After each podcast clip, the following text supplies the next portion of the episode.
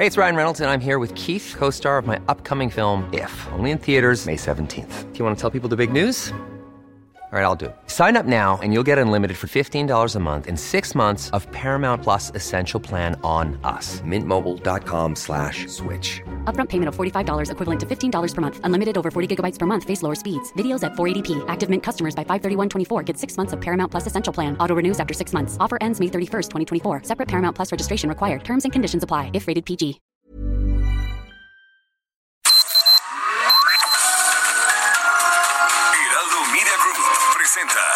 Sergio Sarmiento y Lupita Juárez. Información veraz y oportuna con un toque personal y humano.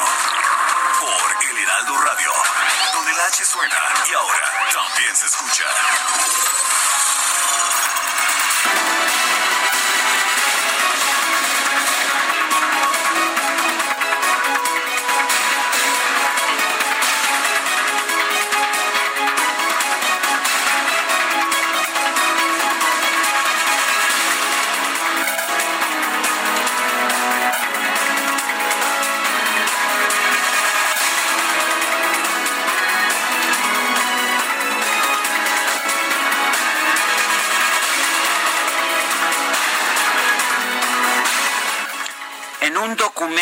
Entregado al gobierno federal antes de su extradición, el exdirector general de Pemex, Emilio Lozoya, revela que la empresa brasileña Odebrecht pagó 4 millones de dólares a la campaña electoral de Enrique Peña Nieto en 2012, 6 millones de dólares para obtener contratos ya durante el gobierno de Peña Nieto y 52 millones de pesos a panistas con el fin de apoyar la reforma energética. Esta información está en un documento, en un documento entregado por el exdirector general de Pemex, Emilio Lozoya, al gobierno federal antes de su extradición. Aparentemente a este, a este documento se refería el presidente Enrique Peña, el presidente Andrés Manuel López Obrador, cuando decía que Lozoya ya había empezado a involucrar a políticos en las irregularidades de las que se le acusan. El documento eh, el documento está en poder del periódico Reforma, según señala este diario el día de hoy. Y le reitero, cuatro millones de dólares a la campaña de Enrique Peña Nieto, seis millones de dólares para obtener contratos ya en su gobierno y 52 millones de pesos a panistas para que apoyaran la reforma energética. Son las 7 de la mañana con dos minutos, 7 con dos. Hoy es viernes. Yo sabía que había una muy, muy buena por ahí. Aquí está. Hoy es viernes 24 de julio del 2020. Yo soy Sergio Sarmiento y quiero darle a usted la más cordial bienvenida a El Heraldo Radio. Lo invito a quedarse con nosotros. Aquí estará bien informado porque nuestra principal responsabilidad es darle a usted toda la información, la información eh, pues que le permita conocer lo que está sucediendo en México y en el mundo, aunque también siempre hacemos un esfuerzo por darle a usted el lado amable de la noticia siempre y cuando, por supuesto, la noticia lo permita. Guadalupe Juárez, buenos días, ¿qué nos tienes esta mañana? Hola, ¿qué tal? Sergio Sarmiento, qué gusto saludarte. Buenos días a ti, buenos días a nuestros amigos del auditorio. Pues les tengo información que tiene que ver con este anuncio que ya se había hecho en algunas columnas, ya en el Heraldo se daba este reporte de la renuncia de Javier Jiménez Espriu, que finalmente el día de ayer dejó su cargo como titular de la Secretaría de Comunicaciones y Transportes, esta dependencia que en casi dos años de la administración, de acuerdo con esta información de Misael Zavala y Everardo Martínez del Heraldo, recibió reducciones en su presupuesto y dejó de encabezar los megaproyectos del gobierno. Cifras de la Secretaría de Hacienda y Crédito Público revelan que la inversión física de la dependencia, la cual se ejerce en ferrocarriles, puertos, aeropuertos, telecomunicaciones, infraestructura y carreteras, se redujo 42.2% al pasar de 72.803 millones de pesos en 2018 a 42.093 millones de pesos en 2020. El argumento, el argumento del secretario, del el ex secretario ahora de Comunicaciones, dijo que pues había expresado personalmente mi diferendo por la decisión de política pública de trasladar al ámbito militar de la Secretaría de Marina las funciones eminentemente civiles de los puertos de la Marina Mercante y de la formación de marinos mercantes que han estado a cargo de la SCT desde 1970. Y bueno, ¿quién llega? Llega pues eh, una persona que conoce muy bien el presidente de la República mucho el día de ayer se dijo en eh, pues cuanto a la información eh, se dio a conocer que Jorge Arganes Díaz Leal llegó a esta dependencia ingeniero civil egresado de la Facultad de Ingeniería de la Universidad Nacional Autónoma de México designado por el presidente López Obrador titular de la Secretaría de Comunicaciones y Transportes y bueno, se hablaba mucho de su edad. Tiene 77 años de edad. Wikipedia señalaba cuando fue designado, se ve que alguien le metió mano ahí, que había nacido en 1930 y tenía 90, 90 años, ¿no? Pero no, no, tiene 77, 77 años, dice esta nota de El Heraldo que nos da pues eh, información sí. de la trayectoria dice de cuerpo entero 77 años Jorge Arganes Díaz Leal quién es y usted lo puede leer precisamente aquí en el Heraldo esta mañana Dice el INEGI que el 60% de las empresas tuvo que hacer paro técnico como medida para evitar la propagación del COVID-19. Esto lo señala el INEGI al presentar los resultados de la encuesta sobre el impacto económico generado por la pandemia.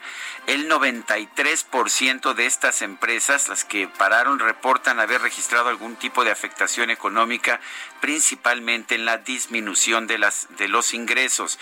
De estas empresas, casi el 89% tuvieron que implementar algún tipo de medida sanitaria en sus centros de trabajo. Solamente el 7.8% reporta haber recibido algún tipo de apoyo para enfrentar la epidemia durante abril o mayo, principalmente por parte del gobierno. Por otra parte, esta mañana el INEGI da a conocer el indicador global de la actividad económica, el cual muestra un desplome anual de 21.6% en el mes de mayo. Son las 7 de la mañana con 7 minutos.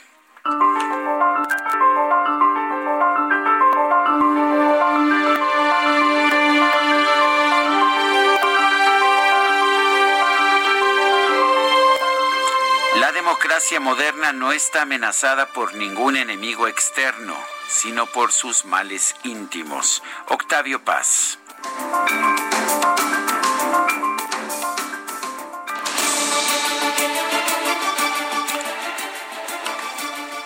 Y bueno, pues ah, ya sabe usted que somos preguntones, esa es parte de nuestra, de nuestra naturaleza.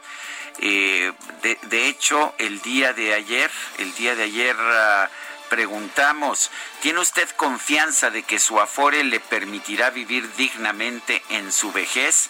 Nos dijeron que sí, nada más 5.9% de los respondentes, que no 81.6%.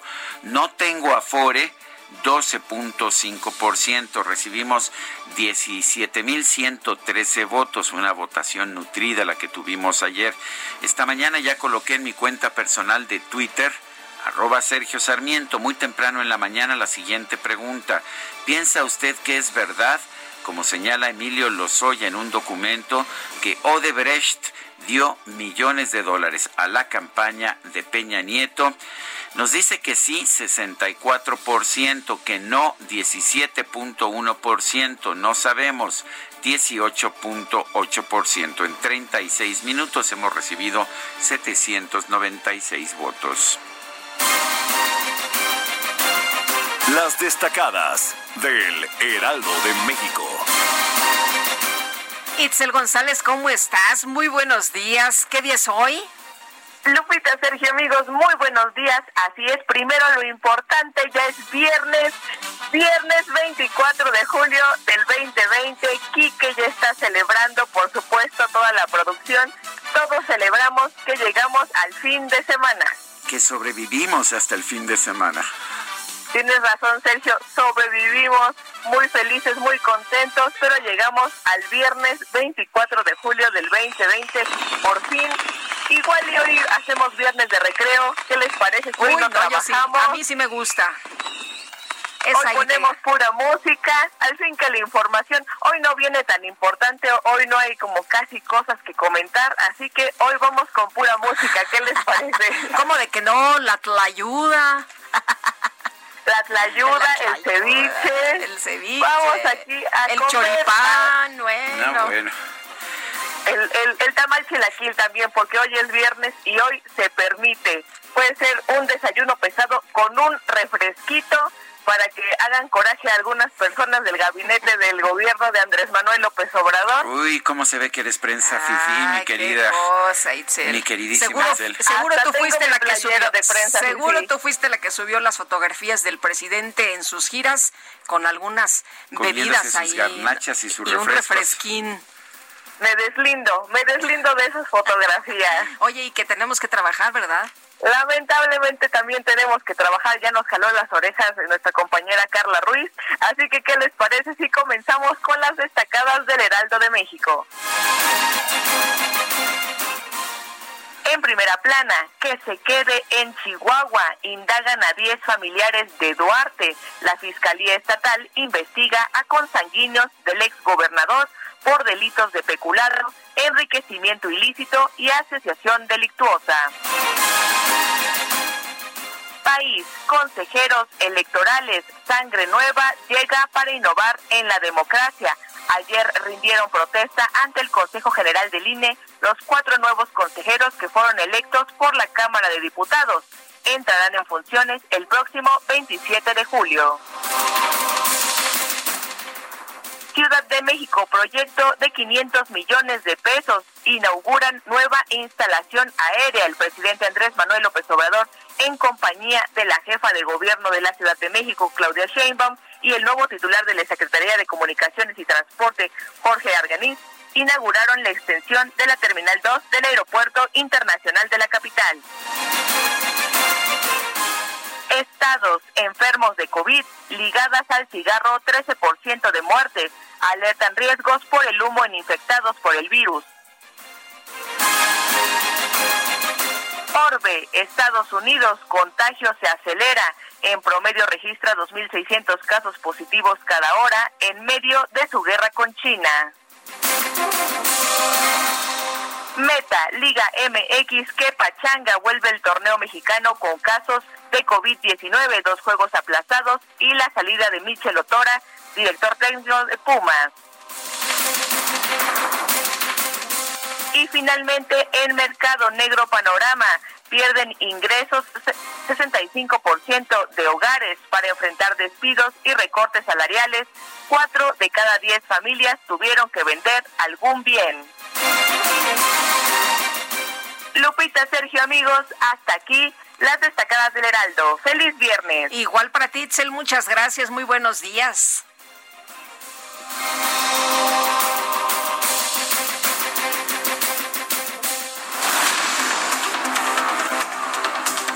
Son las 7 de la mañana con 13 minutos. Tenemos un resumen de la información más importante.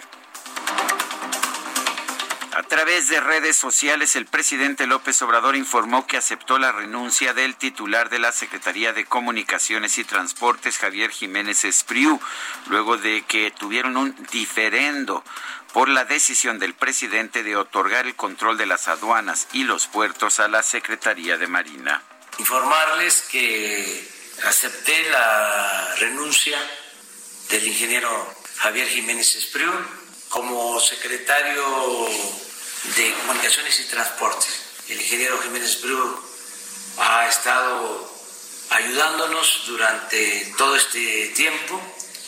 Es una gente honorable, un profesional destacadísimo tuvimos un diferendo que solo se da entre hombres libres y con criterio. Bueno, y por su parte, Javier Jiménez Espriu agradeció al mandatario por su comprensión y respeto, así como por haber aceptado su decisión de separarse de la dependencia. Le agradezco también su comprensión, su respeto y su aceptación a mi decisión de separarme por este diferendo, esta discrepancia en relación a lo que usted hoy ha mencionado. Pero para mí es una, ha sido una gran satisfacción. Usted debe saber, como se lo hice saber en la carta que le presenté, que yo sigo siendo eh, fiel y leal a los propósitos y los proyectos de la cuarta transformación. Por otro lado, el presidente anunció que la Secretaría de Comunicaciones y Transportes quedará a cargo del ingeniero Jorge Arganis Díaz Leal, quien se desempeñó como director de obras de la Ciudad de México durante el gobierno de López Obrador en la capital. Más tarde, el presidente López Obrador inauguró la ampliación de la Terminal 2 del Aeropuerto Internacional de la Ciudad de México, acompañado por la jefa de gobierno, Claudia Sheinbaum, Javier Jiménez Espriu y el nuevo secretario de Comunicaciones y Transportes, Jorge Arganis Díaz. El anterior gobierno había optado por el proyecto de construir un nuevo aeropuerto en Texcoco. Eso iba a llevar porque así lo habían decidido, a cerrar este aeropuerto y a cerrar el aeropuerto militar, la base aérea de Santa Lucía. Se iba a hacer ese nuevo aeropuerto y se iban a cerrar dos aeropuertos. Argumentaban que por interferencia aérea. Lo cierto es que habían otros motivos. En un documento entregado al gobierno de la República, el gobierno de Andrés Manuel López Obrador, el exdirector de Pemex, Emilio Lozoya, revela que Odebrecht, la empresa brasileña, pagó 4 millones de dólares a la campaña de Enrique Peña Nieto, 6 millones de dólares para obtener contratos ya en su gobierno y 52 millones de pesos a panistas con el fin de apoyar la reforma energética. La información la da a conocer el periódico Reforma que dice que tiene el documento. Bueno, y este jueves el consejero presidente del INE, Lorenzo Córdoba, tomó protesta a los cuatro nuevos consejeros del instituto en una ceremonia pues realizada ahí en las instalaciones del organismo, una ceremonia como se dice ahora híbrida. Protestan ustedes guardar y hacer guardar la constitución política de los Estados Unidos mexicanos y las leyes que de ella emanen, cumplir con las normas contenidas en la Ley General de Instituciones y Procedimientos Electorales y desempeñar leal y patrióticamente el mando, el cargo que se les ha encomendado. Sí, protesto. Estoy convencido que a través de su profesionalismo y la calidad con la que desempeñarán esta importante encomienda, se garantiza el cumplimiento permanente de los principios que rigen la función electoral en beneficio de la democracia mexicana. Sean ustedes bienvenidas y bienvenidos. En un video difundido en redes sociales, un sujeto que se identificó como comandante del cártel Jalisco Nueva Generación en Guanajuato lanzó una amenaza en contra de José Antonio Yepes Ortiz, alias El Marro, líder del cártel de Santa Rosa de Lima. Y en una tarjeta informativa, la Secretaría de Seguridad Ciudadana de la capital informó que su titular Omar García Harfush ya retomó algunas de sus actividades tras el atentado que sufrió el pasado 26 de junio. La Red Nacional de Refugio señaló que durante los cuatro meses que ha durado la emergencia sanitaria por el COVID-19, la violencia contra las mujeres y los niños en México ha aumentado 81% en comparación con el mismo periodo del año pasado. Bueno, esos no son los datos que tiene el presidente de la República. El director general de epidemiología, José Luis Salomía, reportó que en México hay una reducción del 5% en el registro de casos estimados de coronavirus, una caída de 3% en el número de pacientes recuperados y 38% menos muertos. Continuamos todavía con una reducción en las últimas dos semanas, es decir, de la 27 a la 28, de un menos 5%. El comportamiento de, los, de las personas que se han estado recuperando continúa en un similar a lo que estamos viendo de las personas que están enfermando y la, eh, las personas que lamentablemente hasta el momento han fallecido, continúa también una presentación descendente a partir prácticamente de la semana 25 en adelante y esta diferencia en las últimas dos semanas es de un menos 38%. El reporte completo de la Secretaría de Salud reveló que este jueves se alcanzó un nuevo récord diario de contagios de COVID-19, sí, un récord no habíamos tenido en toda la pandemia 8.438 casos nuevos. Esto eleva la cifra acumulada a 370.712 contagios y 41.908 decesos. El magistrado federal Héctor Galvez, titular del sexto Tribunal Unitario de Tamaulipas, falleció en Monterrey por complicaciones de salud derivadas del COVID. La directora del Hospital Regional de Lázaro Cárdenas en Michoacán, Elena Viler Reyes, también perdió la vida este jueves a causa del COVID-19. Rui López, el director del Centro Nacional de Programas Preventivos y Control de Enfermedades, informó que en 2018 el 35% de las muertes registradas en México fueron causadas por enfermedades cardíacas y diabetes. También señaló el funcionario que el 73% de las personas que han muerto por COVID-19 en México padecían por lo menos de algún tipo de enfermedad cardiometabólica. Este jueves el gabinete del gobierno federal y la Conferencia Nacional de Gobernadores acordaron impulsar una estrategia de cinco puntos para reactivar la economía aprovechando la entrada en vigor del nuevo TEMEC. El subsecretario de Prevención y Promoción de la Salud, Hugo López Gatel, presentó ante la CONAGO los lineamientos de la metodología del semáforo de riesgo epidemiológico nacional para que puedan presentar observaciones. El gobernador de Nuevo León, Jaime Rodríguez, señaló que si el semáforo epidemiológico estatal suma un indicador más en color rojo, va a ordenar el cierre de nueva cuenta de algunos establecimientos. El gobernador de Michoacán, Silvano Aureoles, anunció que el comienzo del próximo ciclo escolar de la entidad no será presencial por lo que la próxima semana se va a presentar el nuevo calendario de actividades. Y en un oficio, la Secretaría de Relaciones Exteriores anunció que los funcionarios de la dependencia que trabajan desde casa deben proporcionar su ubicación en tiempo real para verificar que se mantienen en sus hogares durante su jornada laboral lo que hacen otras empresas en eh, otras partes del mundo, por cierto.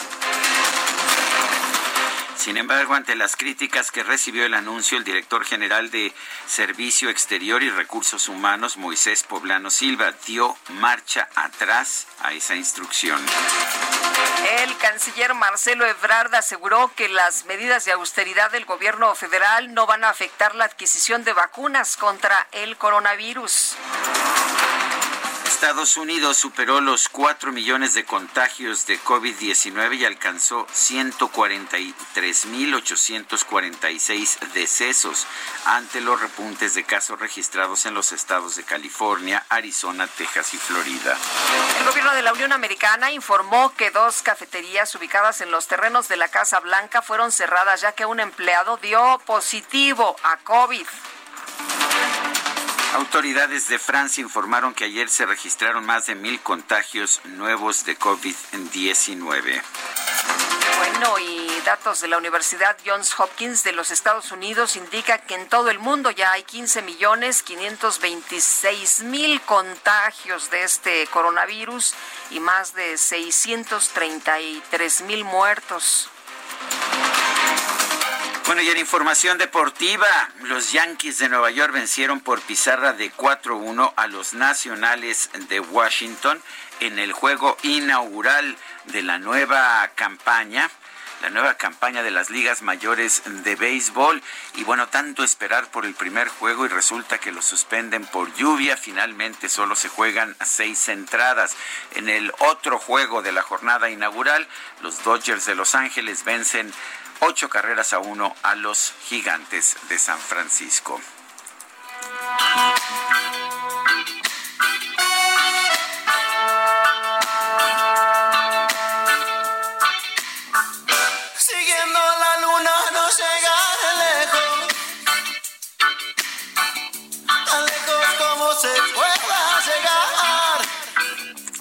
Sí te tocó, ¿verdad, Guadalupe Juárez, Vicentico? Vicentico, eh, yo lo conocí, ¿sabes cuándo? Que, que, me empezó a gustar mucho cuando salió aquella de Vasos Vacíos con Celia Cruz. Ah, que la misma que a mí no me gusta, ¿verdad? Esa que de a ti no te gusta. Bueno, pues vamos a estar escuchando para que veas que soy un hombre de, de que estoy muy abierto. Vamos a escuchar a Vicentico. Hoy empezamos consiguiendo la luna con los fabulosos Cadillacs. Solo es la forma como caminar. Oh, oh. Vamos, mi cariño, que todo está bien. Sergio Sarmiento y Lupita Juárez quieren conocer tu opinión, tus comentarios o simplemente envía un saludo para ser más cálida esta mañana. Envía tus mensajes al WhatsApp 5520 109647.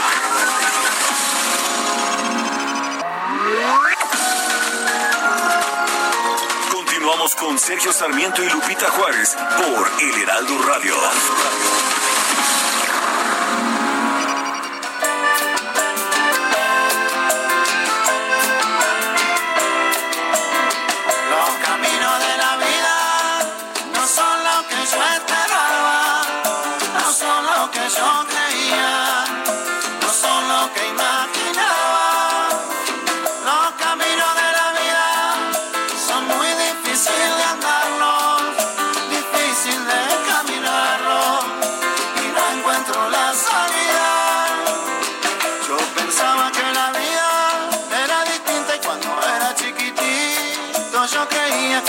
Fácil como hacer que mi madre preocupada se me daba Sí, estamos escuchando a Vicentico. Gabriel Julio Fernández Capello es su nombre real. Nació en Buenos Aires el 24 de julio de 1964. Formó parte de la banda Los Fabulosos Cadillacs y después ah, comenzó una carrera en paralelo con los Cadillacs como solista en el 2002. Esto que estamos escuchando se llama Los Caminos de la Vida. Él nació el 24 de julio de 1964. Está cumpliendo 56 años de edad.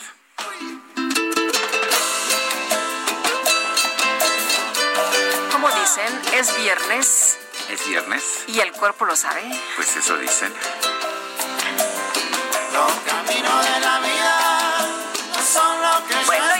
Mensajes de nuestros amigos desde Querétaro, Rodolfo Contreras. Buen día. El populismo y su demagogia, el gran enemigo a vencer en todo el planeta.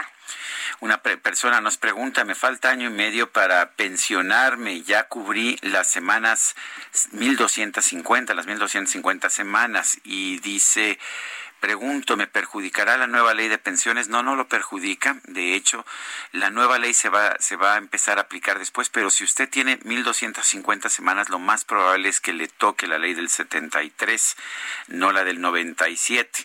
La de la nueva ley que se está, que todavía de hecho no se no se aplica, todavía no está hecha la ley, se tiene que promulgar. Se va a aplicar fundamentalmente a quienes empiecen a retirar eh, con la ley del 97.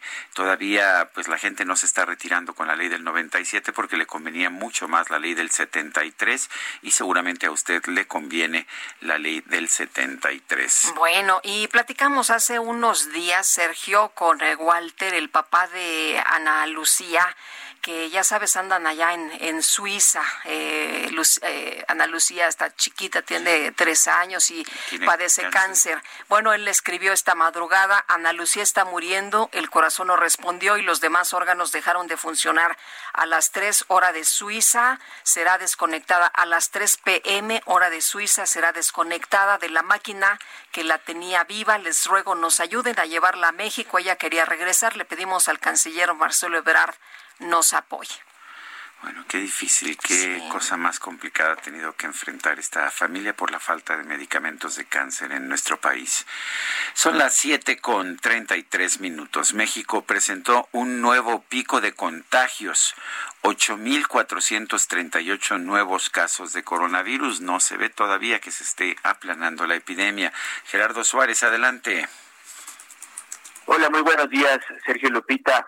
Eh, México reportó un nuevo máximo de 8.438 casos de COVID-19 confirmados en las últimas 24 horas. Anoche se acumularon 370.712 casos positivos y 41.908 muertes confirmadas, según el reporte de la Secretaría de Salud. En comparación con el día anterior, hubo más de 8.000 casos positivos, este nuevo máximo que se registró, y 718 defunciones notificadas en las últimas 24 horas. Nuestro país se ubica en el séptimo lugar del mundo en el rubro de casos confirmados acumulados y en cuarto sitio respecto al total de muertes eh, por país. Sin embargo, en este último rubro también está en el lugar 17 si lo vemos por la tasa de muertes por cada 100.000 habitantes. Sin embargo, el director general de epidemiología, José Luis Alomía, indicó en conferencia que la epidemia se desacelera, pues ha habido 5% menos casos entre la semana pasada y la antepasada. Una postura que también contrasta con lo que ha señalado en últimos días la Organización Panamericana de la Salud respecto a que aún no se desacelera esta epidemia en nuestro país. Y en otro tema de esta conferencia, Sergio Lupita, también se mencionó que siete de cada diez personas que murieron por COVID-19, en concreto el 67% tenían alguna de las enfermedades crónicas asociadas a una mala alimentación, como son obesidad, diabetes, hipertensión o enfermedad cardiovascular. Así lo informó Rui López Ridaura, el director del Centro Nacional de Programas Preventivos y Control de Enfermedades. Enfatizó en la relación que estas enfermedades han tenido con el consumo de productos ultraprocesados, productos chatarra, y sostuvo por esa razón que ante el COVID-19 ya urge aplicarse el etiquetado frontal de alimentos, por lo cual descartó que esta medida se vaya a posponer. Este es mi reporte. Gracias por la información, Gerardo. Buen día. Bueno, y la Arquidiócesis Privada de México se prepara para la apertura de 400 templos católicos este domingo. Y Jorge Almaquio, nos tienes toda la información. Muy buenos días. Hola, ¿qué tal, Lupita? ¿Cómo te va? Buenos días, Sergio, amigos. Así es, la Arquidiócesis Primada de México pues alista cerco sanitario para la protección de los 7.7 millones de feligreses, 6.7 millones de feligreses con la apertura de 400 templos católicos para el próximo domingo. A los más de mil párrocos y sacerdotes de la capital del país se les aplicó la prueba PCR de COVID-19 sin que hasta el momento se hayan reportado casos positivos, aunque se informó que en los templos de las colonias en donde haya alto nivel de contagio, pues tendrán que esperar un poco más para la reapertura del culto. Para celebrar la misa, pues dentro de los templos la gente deberá Lupita, Sergio, amigos, colocarse una en cada uno de los extremos de las bancas, hay que tomar la sana distancia, por supuesto, no podrá cantar, el saludo de la paz no va a ser de mano como es generalmente, ahora se va a efectuar con una reverencia y en la comunión los feligreses recibirán la hostia en la mano. Esto no sin antes aplicar a los parroquianos el proceso limpiador del cuerpo para que puedan participar de la Eucaristía. Tendrán por ello que pasar por filtros sanitizantes con el tapete sanitizador. Los asistentes a misa pues deberán extender sus brazos antes de ingresar para tomarle su temperatura. También se les va a rociar del líquido especial para higienizarlos y puedan ayudar a ingresar sin preocupaciones a los templos. Todo un rito, cambia todo el rito religioso católico que se realiza los domingos. Ahora por esta situación del COVID-19, bueno, pues hay que cambiar las costumbres, las tradiciones y eh, pues eh, guardar la sana distancia para evitar los posibles contagios del COVID-19.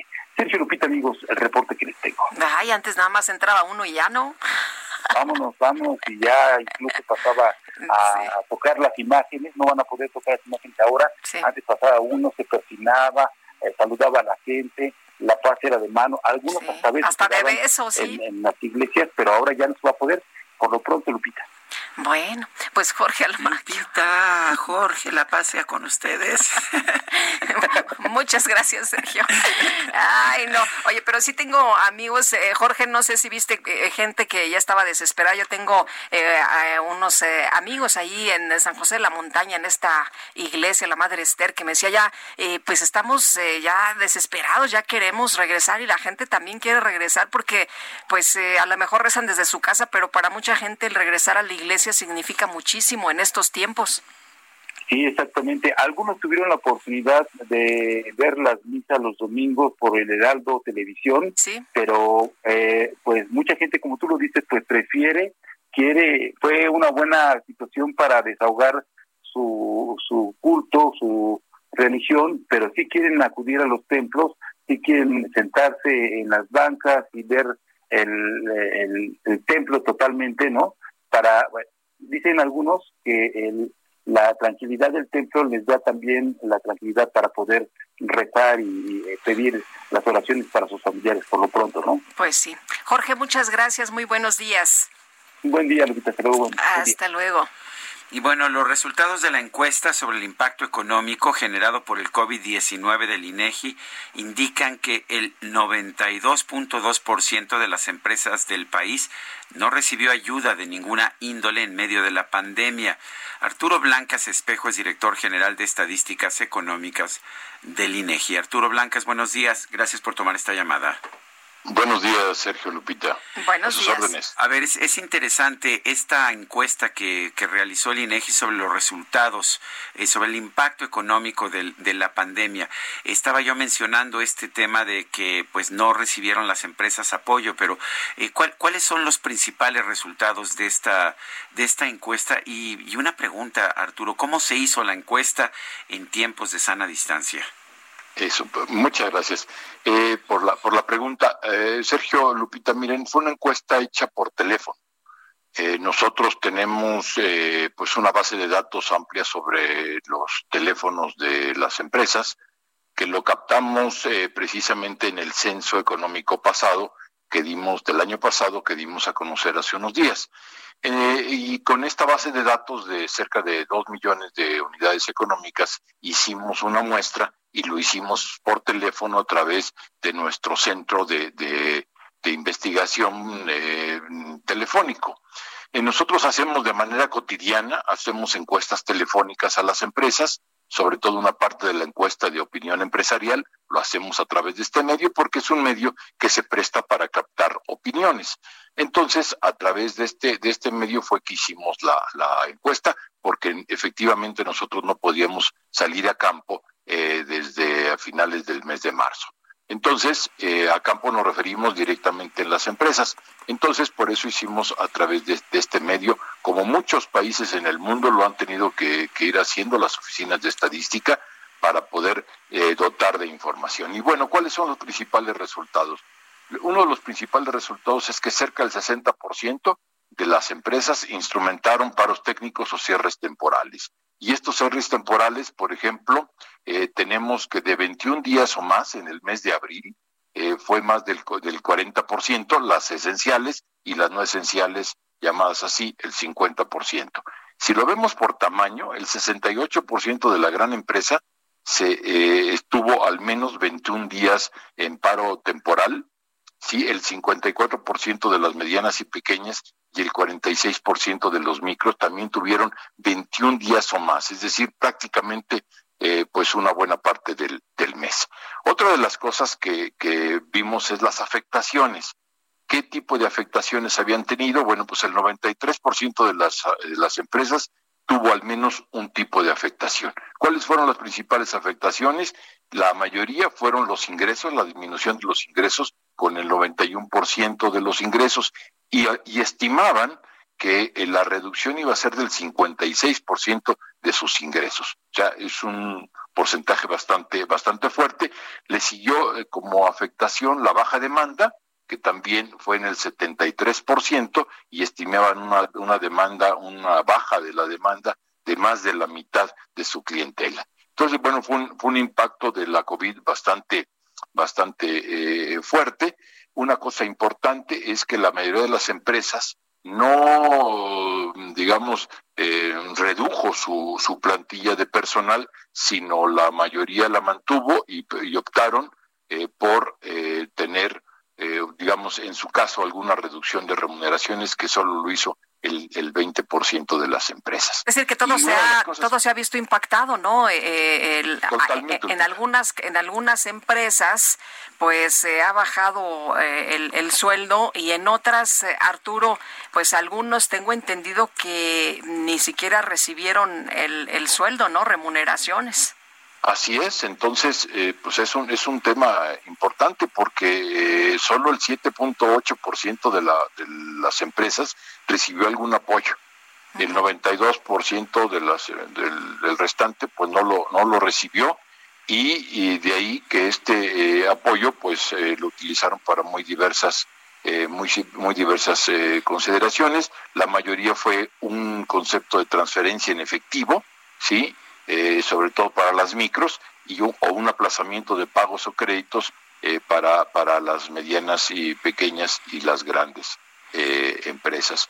Y, y, otra de las cosas importantes es qué cosas hicieron las empresas, porque obviamente pues no se quedaron de brazos cruzados esperando el tiempo, sino que hicieron muchas cosas.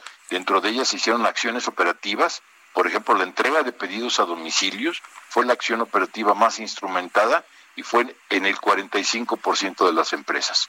Y seguidas de promociones especiales con casi el 34%, el trabajo en casa, que bueno, pues muchos estuvimos de esa, de esa forma, con el 33% de las empresas y en particular las grandes empresas, el 95% tuvieron el llamado home office, ¿no? Y también las ventas por Internet crecieron muchísimo, el 30% de las empresas eh, empezaron a tener ventas por Internet. Entonces, bueno, pues es un impacto eh, complejo que, bueno, si ustedes lo, lo ven, eh, hace, unas, hace una hora y, casi dos horas el INEGI dio a conocer, eh, dimos a conocer también el, indicador global de la actividad económica para el mes de mayo y efectivamente los, los niveles de la producción pues anda caídos alrededor del, del 20%, en particular 21.2 para ser exacto, ¿no? 21.6. Entonces, bueno, pues es un impacto de ese tamaño. Oiga, tengo entendido que hicieron una encuesta también con agencias funerarias. ¿Qué, qué, sacaron con esa información? Sí, de las agencias funerarias lo que nos interesaba era ver si, si había algún eh, pues incremento, eh, de qué tamaño era el incremento. Y bueno, vimos eh, incrementos muy, muy interesantes, por ejemplo, las grandes de 350 servicios funerarios que estaban dando en el mes en promedio en febrero, antes de la pandemia llegaron en mayo a 516 servicios. Estamos hablando de cerca de un crecimiento del treinta y tantos por ciento. Eh, eh, sin embargo, todos tuvieron que cambiar sus protocolos. Eh, la, gran mayoría de las empresas cambiaron sus protocolos, estaban acostumbrados a pues a la velación de cuerpos, a una serie de, de, acciones, ¿no? Y que los tuvieron que cambiar por, por completo, e incluso tuvieron que hacer pues algunas otras eh, acciones eh, como reducción de los tiempos de velación, en fin, tuvieron que hacer una, una, una serie de cosas para llegar a, prestar, a seguir prestando el servicio. Hubo un incremento, sin embargo, lo que nos reportan es que no hubo un eh, incremento en los ingresos, sino se mantuvieron o incluso disminuyeron con respecto al año anterior. Muy bien, Arturo. Y bueno, otro de los datos eh, pues importantes que se dan a, conocer es este de del reporte de algún integrante de viviendas que ha perdido su trabajo, no mucha gente que ha perdido su empleo. Sí, efectivamente nos reportan, también se hizo una, una encuesta en, en, viviendas para preguntar en hogares, para poder preguntar acerca del impacto específico en el mercado laboral y, sí, efectivamente se vio que en el 30% de las, de las viviendas algún integrante perdió su trabajo por la, la pandemia y en 65% de las, de las viviendas los ingresos disminuyeron eh, durante esta contingencia. Eh, y de estas viviendas con disminución de ingresos, el 37.4% de ellas, sus integrantes tuvieron que vender algún bien o pedir dinero prestado o recurrir a sus ahorros de ese tamaño está también el, impacto. Y es importante pues tener una medición de, todos eh, sabíamos que teníamos este tipo de impactos, eh, de una mayor o menor medida y bueno, la intención del instituto es pues ofrecer información eh, pues lo más fresca posible para poder tomar decisiones en todos los sectores de la sociedad. Arturo Blancas Espejo, director general de Estadísticas Económicas del INEGI, gracias por hablar con nosotros. Al contrario, Sergio y Lupita, muchas gracias a ustedes. Hasta luego. Muy buenos días. Y hablando de impacto, Sergio. Bueno, pues eh, los impactos los vemos por todos lados. La la cadena, la cadena, la operadora de restaurantes Alsea está considerando el cierre de 100 restaurantes, esto como consecuencia de la emergencia sanitaria. Reporta la operadora una pérdida de 2.578 millones de pesos en su utilidad neta y una disminución de ventas de 64.4%. Y bueno, según el presidente ejecutivo de Alsea, Alberto Torrado, es probable que cerremos, eh, dice en respuesta de ser más eficientes, es probable que cerremos otras marcas, aquellas que no llegan a una ganancia sana que necesitamos.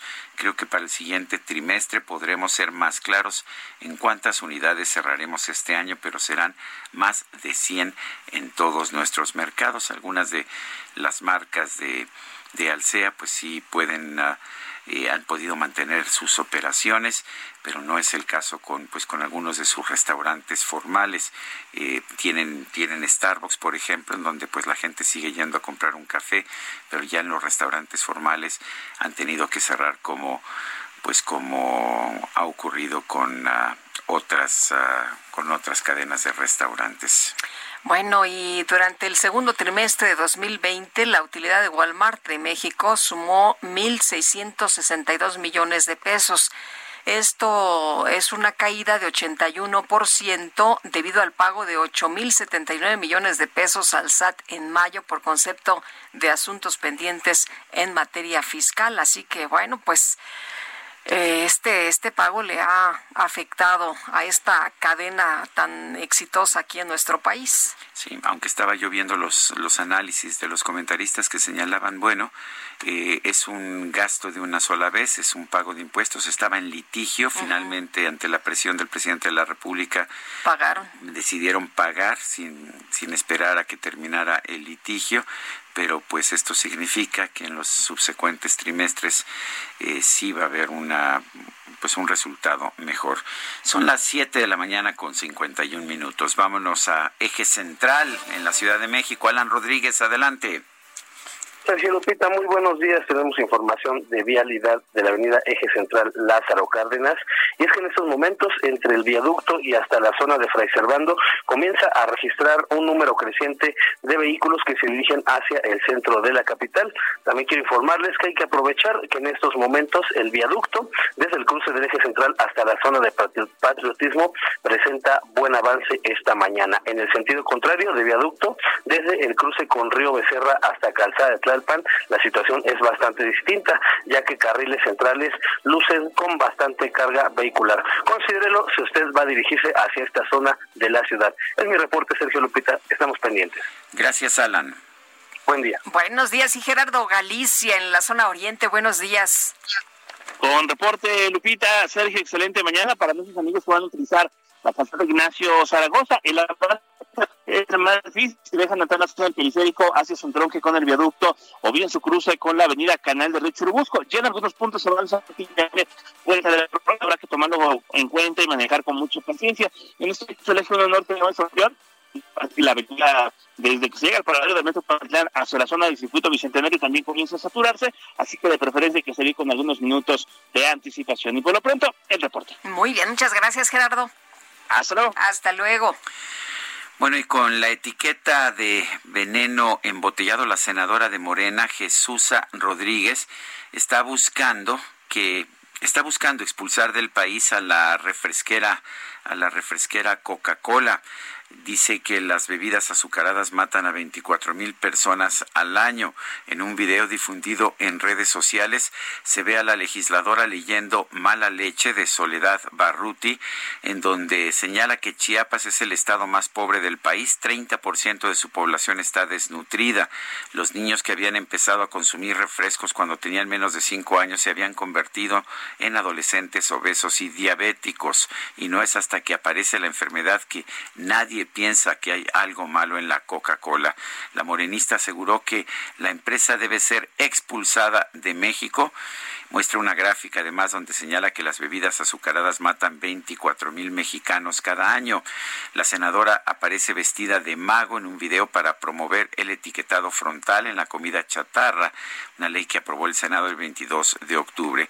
Establece que los productos preenvasados que tengan uno o más sellos de advertencia de azúcares altas o, grasas saturadas no podrán tener dibujos animal, animados, personajes infantiles, celebridades o deportistas. Pero bueno, nos gustaría conocer sus puntos de vista, sus opiniones. ¿Por qué no nos manda un mensaje escrito o de voz a nuestro número de WhatsApp? 55 2010 96 47. Nosotros regresamos. Son muy difícil de andarlo,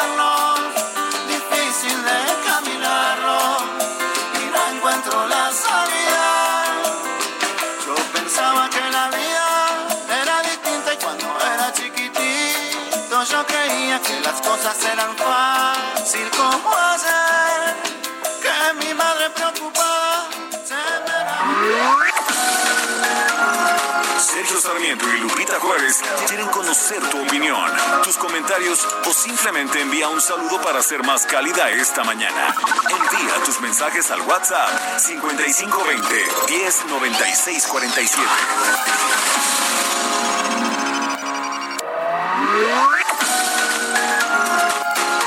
Continuamos con Sergio Sarmiento y Lupita Juárez por El Heraldo Radio.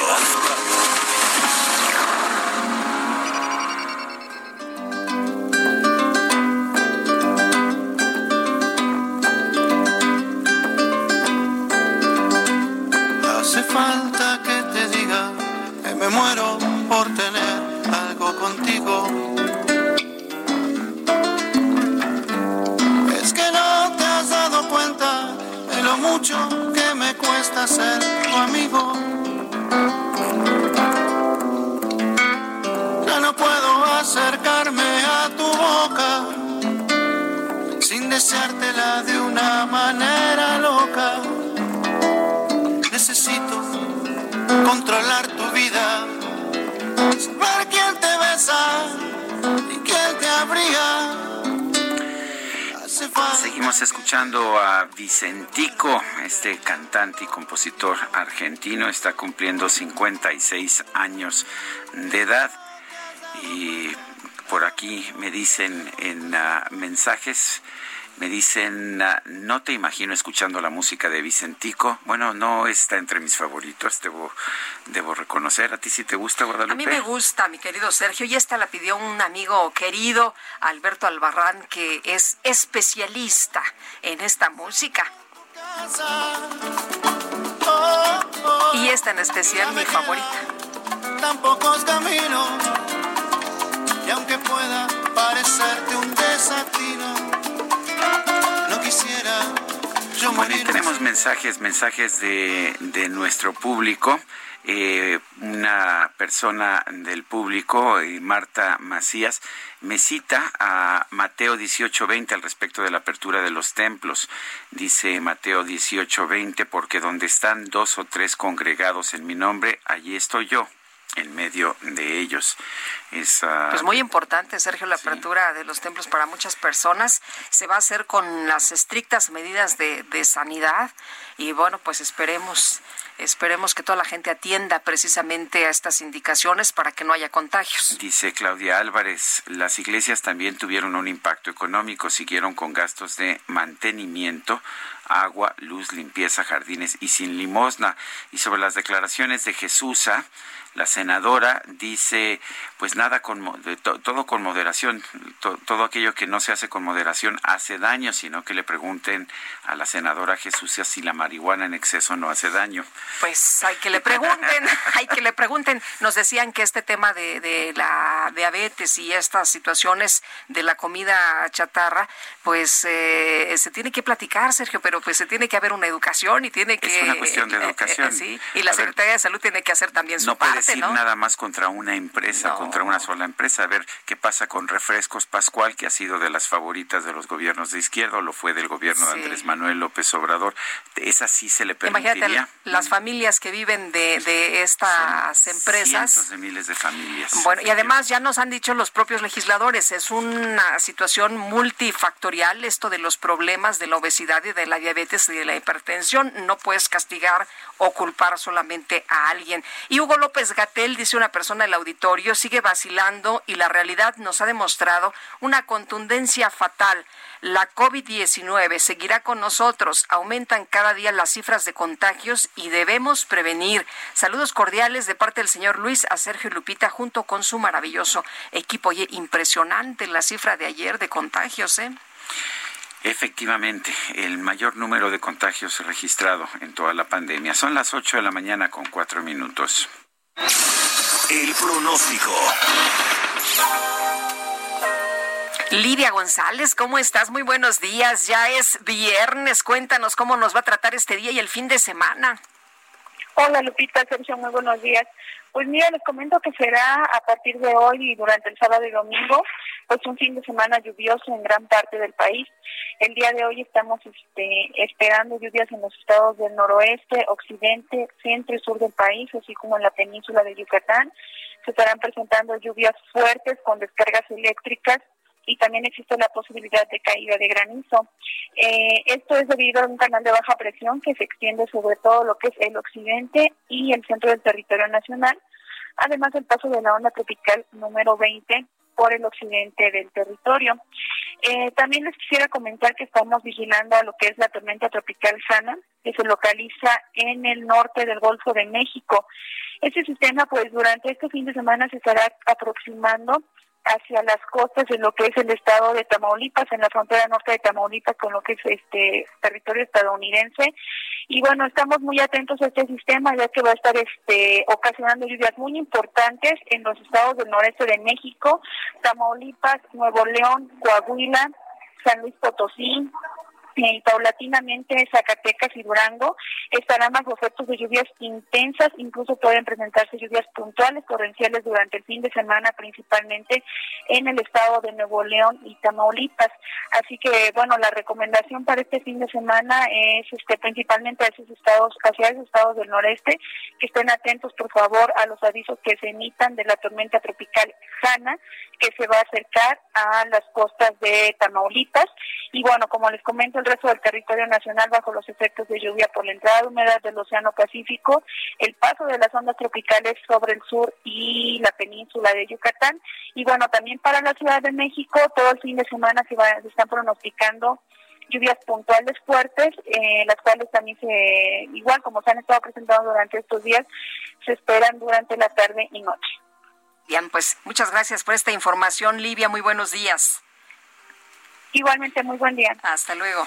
Javier Jiménez Espriu expresó en su, en su renuncia al presidente de la República que lamentaba profundamente no haber tenido éxito en transmitirle mi convicción y mi preocupación sobre la grave trascendencia que considero tiene esta medida para el presente y futuro de México, tanto en lo económico como en lo político. Se refería a trasladar al ámbito militar de la Secretaría de Marina las funciones eminentemente civiles de los puertos, de la Marina Mercante y de la formación de marinos mercantes. Esa fue la razón de su renuncia. Tanto el presidente de la República como el exsecretario dijeron pues que era una diferencia y el, de hecho el secretario, exsecretario dijo que él seguía apoyando a la 4T. Vamos a conversar sobre este tema con Carlos Elizondo Mayer Serra, él es profesor de investigación de la Escuela de Gobierno del TEC de Monterrey. Carlos Elizondo, ¿cómo estás? Buenos días, gracias por tomar la llamada. Buenos días, Sergio. Muchas gracias a ti. Bueno, mucha gente piensa que es difícil pensar que Jiménez Espriu haya renunciado por, por una diferencia de opinión como esta, el que le estén quitando a la Secretaría de Comunicaciones y Transportes una responsabilidad que tenía y que se la están dando, de hecho, a la Secretaría de Marina, que es el manejo de las aduanas. ¿Qué opinas tú de esta medida? Mira, la medida me parece equivocada. Sin duda hay un problema muy serio de corrupción en los puertos mexicanos. Ya hemos tenido eh, administradores militares y no han tampoco resuelto el problema. Es una medida que además pues va a complicar mucho hacer de los puertos un mecanismo fuerte, poderoso, que ayude al comercio exterior como debería de hacerse. Se va a volver todo muy lento, habrá que evaluar el impacto. Creo que es cierto que el secretario renunció por esto. Lo que a mí me parece más revelador es que este es el estilo personal del gobierno, cómo llegamos acá. Porque este mismo secretario, Sergio, ya había permitido que le quitaran a la SCT pues, el aeropuerto Santa Lucía. Ya había permitido que desmantelaran la obra de infraestructura más importante a cargo de la SCT, que era el nuevo aeropuerto internacional de la Ciudad de México. Ya había permitido que Fonatur hiciera el tren Maya. Este es el estilo personal de gobierno en general los secretarios lo acatan, el presidente no le importa tanto quién tiene un cargo, no le importa quién le da el encargo, lo conocimos en la Ciudad de México, recordarás que la encargada de hacer los segundos pisos pues era la secretaria del Medio Ambiente de la Ciudad de México, entonces Claudia Sheinbaum, así administra López Obrador. Pero además va tomando las decisiones él solo. Lo que ha trascendido es que el propio Jiménez se enteró que la decisión estaba tomada cuando el presidente lo anunció en una mañanera. No se suelen tomar las decisiones de forma colegiada, se van analizando los pros y contras, sino muchas veces los secretarios se enteran de qué se va a hacer en función de lo que el presidente dijo. Sí me parece que hay que subrayar que lo manejaron muy bien desde el punto de vista profesional y mediático, hubo una diferencia, no llegaron a un acuerdo, el secretario se fue, así se manejan las cosas de forma civilizada, pero el problema para mí es mucho más de fondo, es que así gestiona el presidente y muchos de los secretarios han aceptado cosas que difícilmente un antecesor a esos cargos hubiera aceptado, sobre todo lo que se refiere a invasión de funciones de alguien a quien le encargan algo que pues formalmente le toca a ese eh, responsable jurídico. Y por último está este tema nada trivial, Sergio, que es sobre la legalidad de la medida. El artículo 129 de la Constitución es clarísimo que los militares no se pueden hacer cargo de nada que no esté directamente relacionado con el tema militar, con el tema de la administración de las fuerzas militares y los puertos eh, pues claramente no están, los puertos mercantes claramente no están involucrados en esa cadena de acciones que un ejército debe de controlar o una armada debe de controlar. Es una decisión problemática y un reflejo de cómo gobierna este presidente. Eh, Carlos, el día de ayer había una discusión interesante en redes sociales sobre el tema de que se está otorgando pues eh, demasiado eh, al ejército, a la marina, en muchas tareas que deberían de ser únicamente de civiles. ¿Tú qué piensas? sin duda. hoy Riva Palacio tiene muy buen artículo al respecto. Parecería, dice Riva Palacio, el presidente cada vez que algo se le complica, se lo da a los militares para poder dormir tranquilo. Eso ciertamente ha sido, pues lo hemos visto a lo largo de temas pues, más directamente involucrados con los militares, como sería la seguridad, y otros que no tienen nada que ver con militares en gobiernos civiles, como es hasta producir tapabocas y equipo, bueno, vestimenta médica estamos frente a un gobierno que le ha cedido unos espacios a los militares que no son propios de una república como la nuestra, de un régimen civil como el nuestro, un presidente que llegó diciendo, recordarán Lupita y Sergio, que pues no necesitaba ni ejército, que realmente México es un país pacifista, que en la campaña llegó a decir que el ejército era asesino, que llegó a prometer que íbamos a vivir eh, abrazos y no balazos y que iba a retirar el ejército de las calles, pues hoy tenemos al ejército a cargo de la seguridad pública, que sea la Secretaría de Seguridad Ciudadana la jurídicamente responsable, es una más de estas ficciones, y tenemos un ejército que es hoy uno de los principales constructores de México, no solo porque está a cargo del, del aeropuerto, sino porque construye la red bancaria del Banco del Bienestar. Pues sí, me parece que es algo muy preocupante, es muy preocupante por varios en, varios sentidos. No me preocupa la lealtad del ejército, creo el ejército es un ejército nuestro, es muy responsable nunca ha hecho el tipo de cosas que hemos visto en los, en los ejércitos de Sudamérica en los 70, fuerzas militares, amagos de ese tipo. Es para mí más preocupante en otro sentido. No hay organización que pueda funcionar bien si no tiene foco. Y el foco de las Fuerzas Armadas tendrá que ser la seguridad nacional y la seguridad pública. Y bueno, participar en el plan de N3 cuando hay emergencias, que lo hacen muy bien. Cuando tú vas dándole nuevas tareas a, los, a las organizaciones, pues pierden el foco, pierden la capacidad de reaccionar. Tampoco es que sea un ejército que no haya historias de ineficiencia y corrupción del pasado. Recordarán que la barda perimetral del aeropuerto internacional, nuevo aeropuerto internacional de de México, el de Texcoco, fue elaborado por el ejército, se hizo así porque había la prisa de que no fueran a invadir los terrenos y fue uno de los pedazos de la obra con más sobrecostos. Entonces estamos realmente frente a una solución poco, poco adecuada para resolver los problemas, porque a la par de estar, de, estar debilitando el foco del ejército, estás abriendo la puerta a complicaciones administrativas, a problemas de corrupción. Las Fuerzas Armadas son en general pues menos fáciles de auditar que a los órganos civiles, pues por las razones de jerarquía militar y de temas de seguridad nacional que involucran un cuidado distinto. Pues me parece a todas luces un camino equivocado. ¿No te parece paradójico, por otra parte, que un gobierno de izquierda se haya convertido en el principal impulsor de la militarización de distintos aspectos de la economía?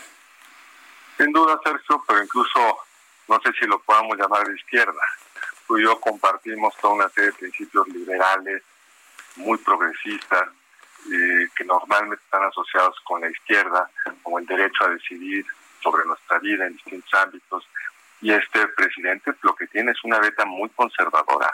No nos no olvidemos que uno de sus aliados era la elección en la coalición Juntos Haremos Historia, el Partido Encuentro Social, que es un partido evangelista de derecha, de derecha de verdad.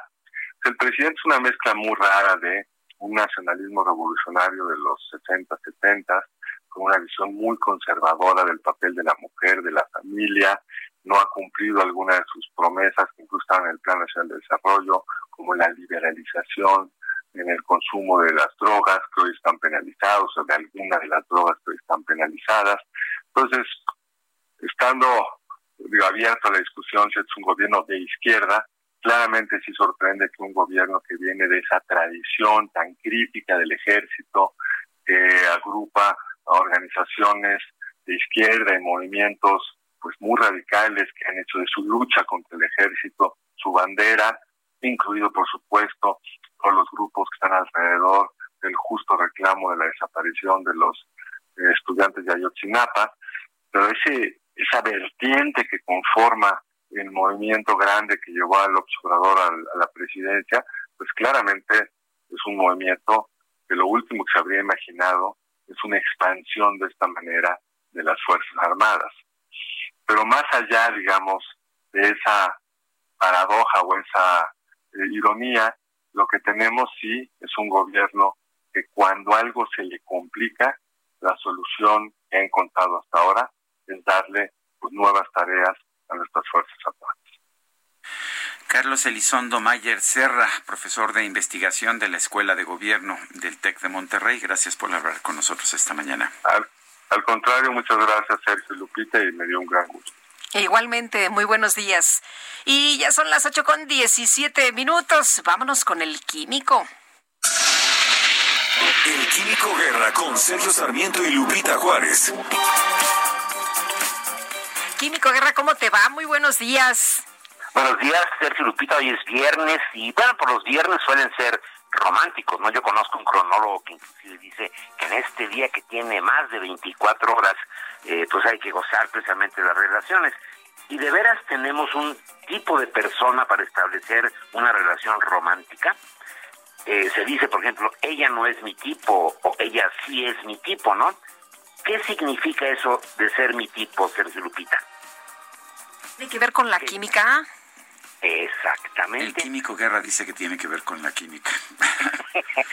Tengo un amigo físico que diría que tiene que ver con el físico, pero bueno. es cierto también.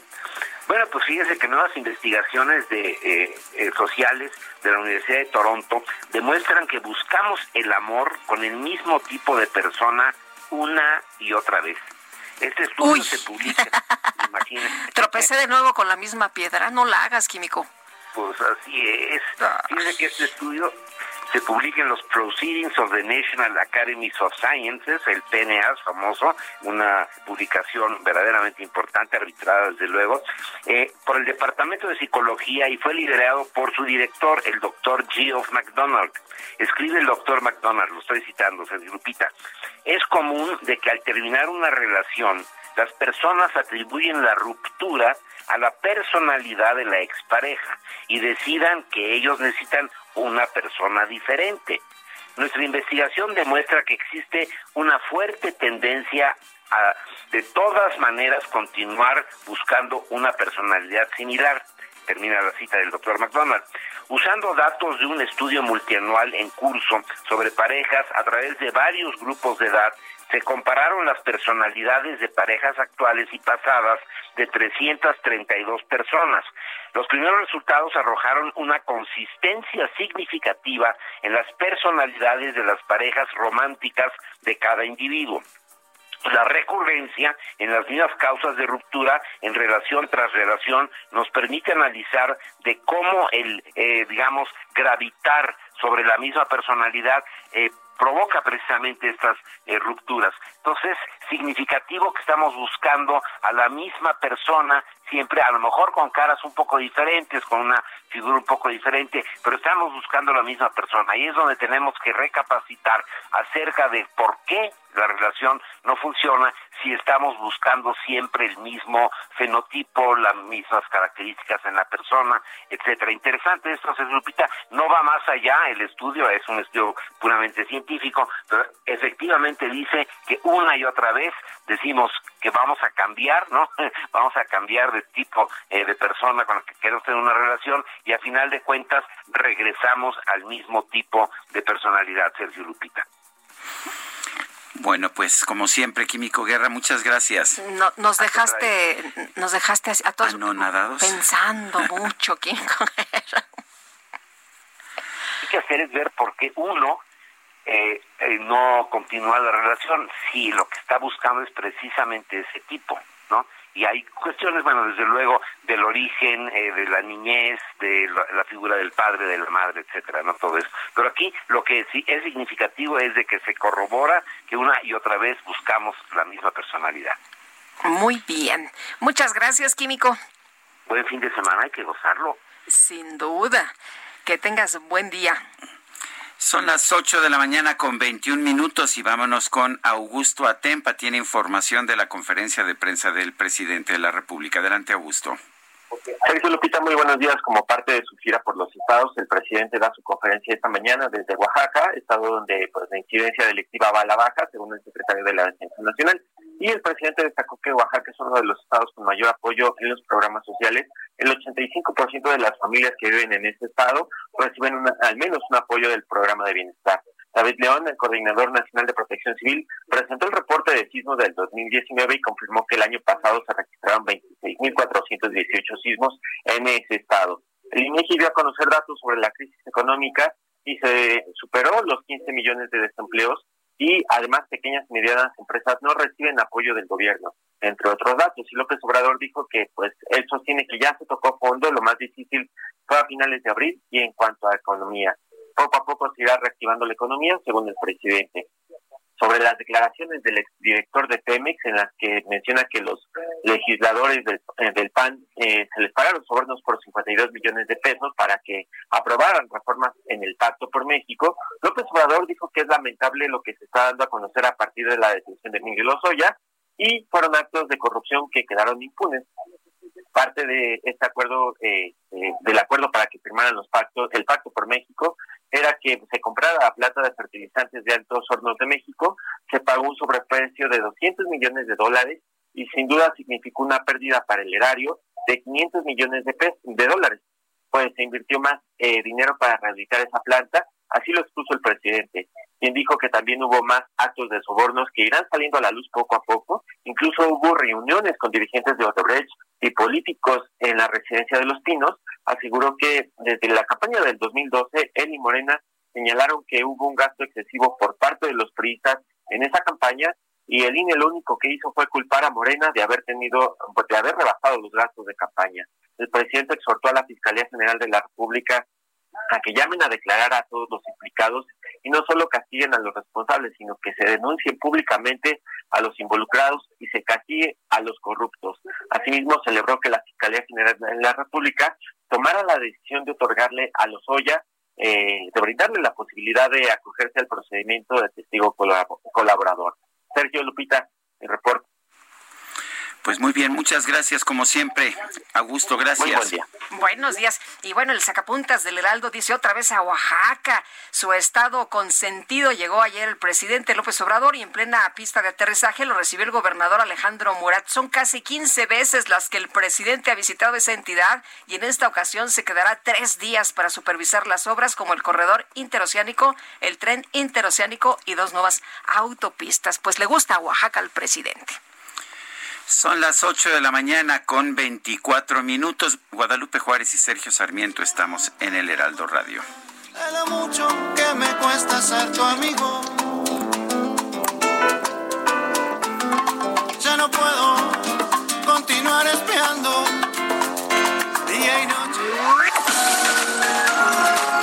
Sergio Sarmiento y Lupita Juárez quieren conocer tu opinión, tus comentarios o simplemente envía un saludo para ser más cálida esta mañana. Envía tus mensajes al WhatsApp 5520 109647.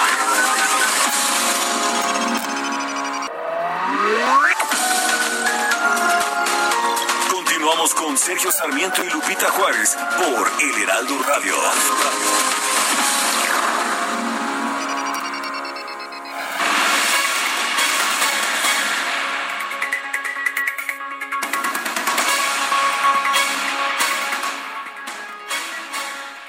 Buenos días amigos de Sergio y Lupita, qué gusto y qué placer saludarlos y estar con ustedes esta mañana de viernes.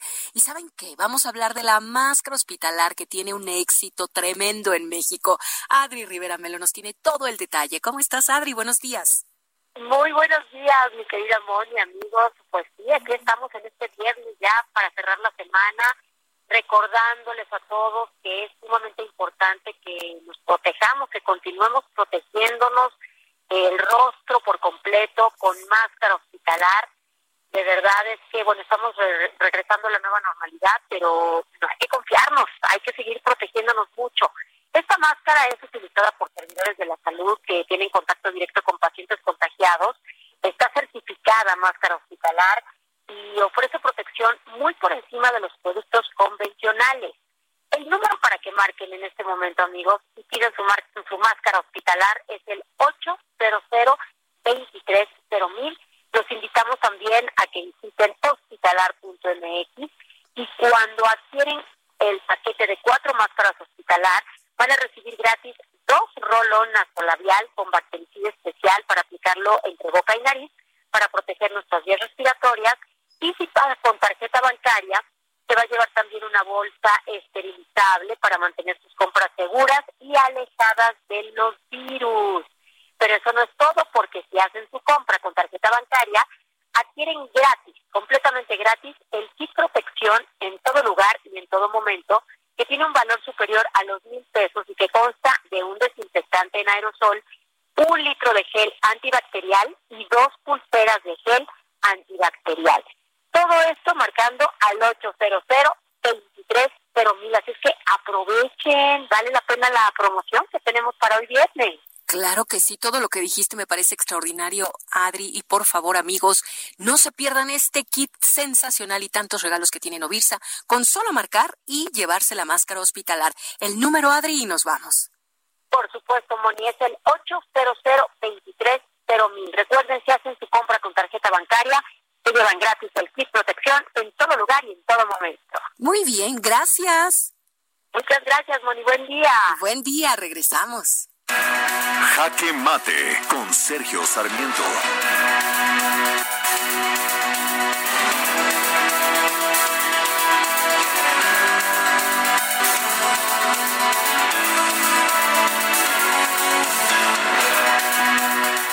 Un documento realizado, preparado por Emilio Lozoya y entregado al gobierno de México antes de su extradición hacia nuestro país señala que la empresa Odebrecht, la empresa brasileña, le entregó a la campaña de Enrique Peña Nieto cuatro millones de dólares, seis millones de dólares para obtener contratos ya durante su gobierno y 52 millones de pesos a panistas para apoyar la reforma energética. Estas son las presuntas declaraciones que nos había adelantado ya el presidente de la República, Andrés Manuel López Obrador, y si estas son precisamente un documento que elaboró Emilio Lozoya, al parecer no se habría no se habría violado de ninguna manera las garantías individuales del exdirector general de Pemex. Eh, quizás me puedan decir que no es nada nuevo el pensar que Odebrecht financió la campaña del presidente Enrique Peña Nieto, pero lo que estamos viendo aquí ya es una situación distinta, ya no es una especulación ni es una declaración de un funcionario de Odebrecht que esté buscando tener un mejor trato por parte de las autoridades brasileñas. Aquí tenemos una declaración, eh, una declaración del exdirector general de Pemex y además presentada en un documento escrito de manera que pues sería una confirmación de esta especulación, de esta de este dato que se ha manejado con anterioridad. Esto no significaría que independientemente de pues de los problemas o de las virtudes que haya tenido eh, como presidente Enrique Peña Nieto, sí habría utilizado una financiación ilegal para llegar al poder y además habría pues habría recurrido a sobornos eh, en un momento determinado antes de la entrega de obras públicas. Eh, nos está diciendo este documento que había corrupción en el sexenio de Enrique Peña Nieto. También alguien me dirá que esto ya era sabido, pero lo que estamos viendo ya son comprobaciones y esto me parece que es significativo. Yo soy Sergio Sarmiento y lo invito a reflexionar.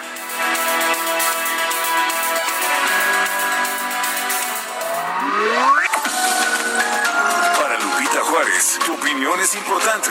Escríbele a Twitter en arroba Lupita Juárez H.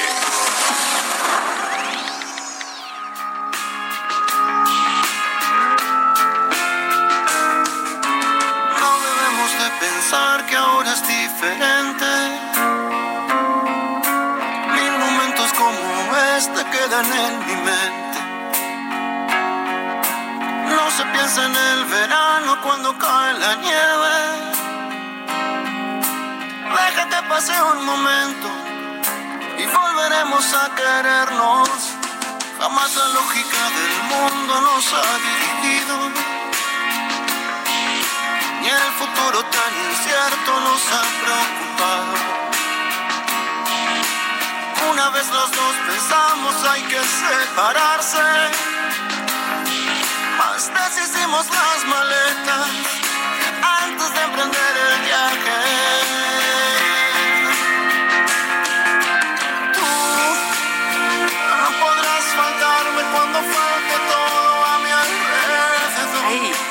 Bueno, pues seguimos escuchando música de Vicentico en su cumpleaños número 56. Esto se llama Paisaje. Y está dedicado en este momento de las complacencias para Norma Sánchez. que se necesita para no marcharse. Tú me das amor, vamos a continuar con la información. Omar García Harfush, el secretario de Seguridad Ciudadana, retomó algunas actividades durante esta semana luego de haber sufrido un atentado el 26 de junio en calles de la colonia Lomas de Chapultepec, luego de haber librado, ¿no? La libró porque la verdad estuvo durísimo allí en la alcaldía Miguel Hidalgo. Y Carlos Navarro, cuéntanos. Hola, Carlos. Buenos días, Sergio y Lupita. Les saludo con gusto a ustedes y al auditorio. Y bien, como impresionante calificó la jefa de gobierno Claudia Sheinbaum la recuperación que ha tenido el secretario de Seguridad Ciudadana de la Ciudad de México, Omar García Harfuch, tras el atentado que sufrió el 26 de junio. Escuchemos. Pero él en realidad ha estado atento del tema de la seguridad, obviamente eh, no desde la Secretaría, pero ha estado atento al tema de la seguridad todo el tiempo y esperamos pues que muy pronto ya se pueda reincorporar. No descarta que Al ya 100%. Eh, pero goza de cabal salud, es eh, muy eh, impresionante la recuperación que ha tenido. Entre las actividades que tuvo ayer la jefa de gobierno fue un encuentro con el secretario de Seguridad Ciudadana para saber las condiciones en las que éste se encuentra. Y es que el pasado 26 de junio un comando armado del cártel Jalisco Nueva Generación atacó a García Jarfucho en las lomas de Chapultepec. Dispararon en más de 400 ocasiones y lo hirieron en clavícula, hombro y rodilla.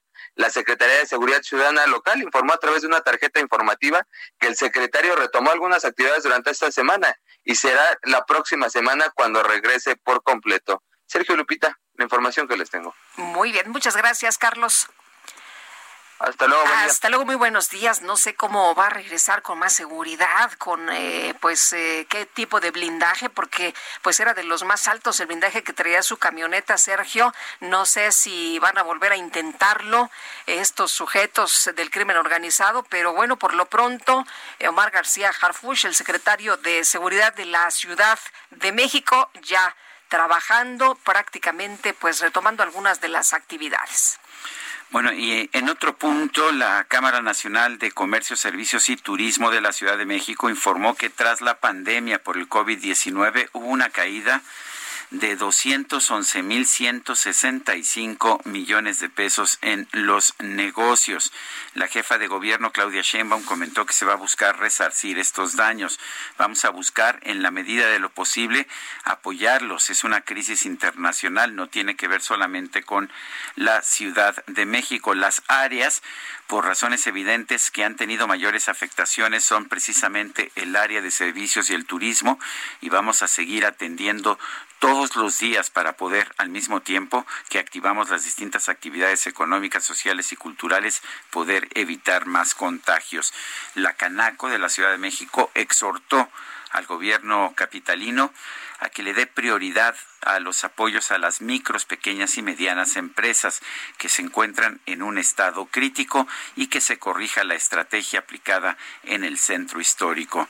Dice que se debe terminar con la peatona- peatonalización de las calles, así como con la apertura escalonada de los negocios, pues asegura que no ha funcionado. Bueno, y el gobierno de Oaxaca alertó que la entidad vive un rebrote de COVID ocasionado por reuniones masivas. Vamos a platicar del tema con el doctor Roberto Molina, él es médico anestesiólogo, director del portal Libertad Oaxaca. Doctor, ¿cómo está usted? Muy buenos días. ¿Qué tal, Lupita? ¿Qué tal, Sergio? Amigos del auditorio, muy buen día. Oiga, vimos ayer al presidente llegar a Oaxaca en esta visita y bajó con cubrebocas. Sí, bueno, ya es ganancia, toda vez que ha sido el promotor eh, a lo largo y ancho del país de que no se use tal instrumento tan necesario para el control de la pandemia.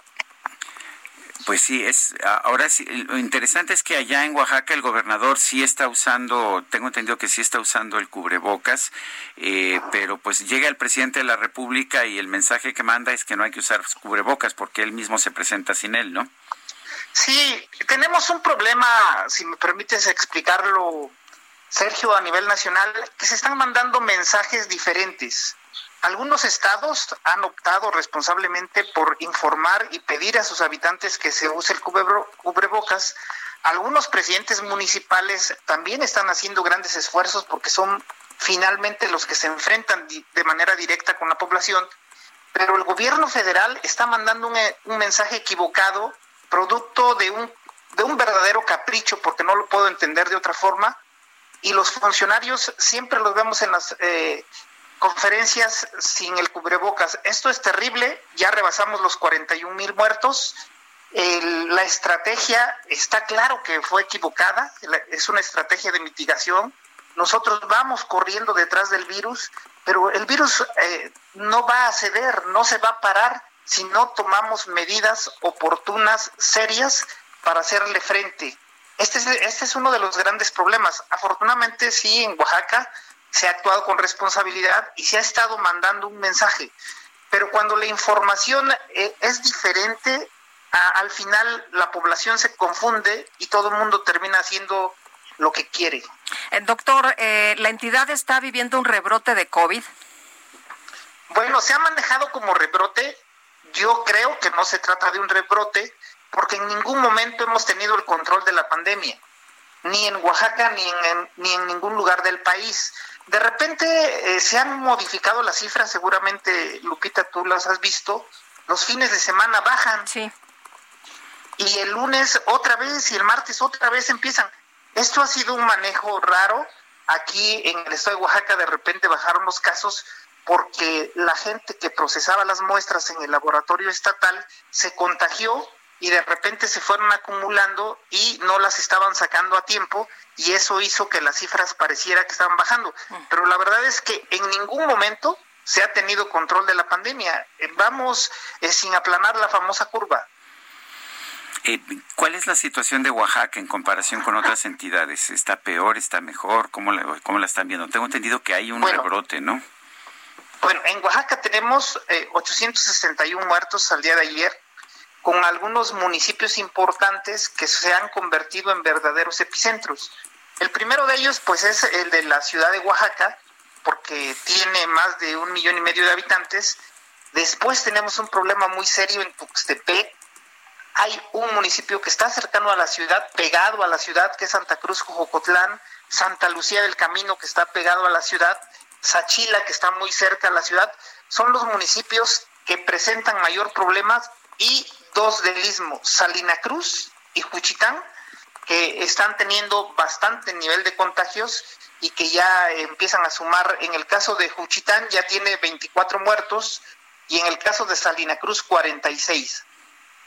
Eh, doctor, ¿qué es lo que se tendría que estar haciendo? Porque también tenemos entendido que ha habido eh, reuniones a las que asisten eh, pues números grandes de personas.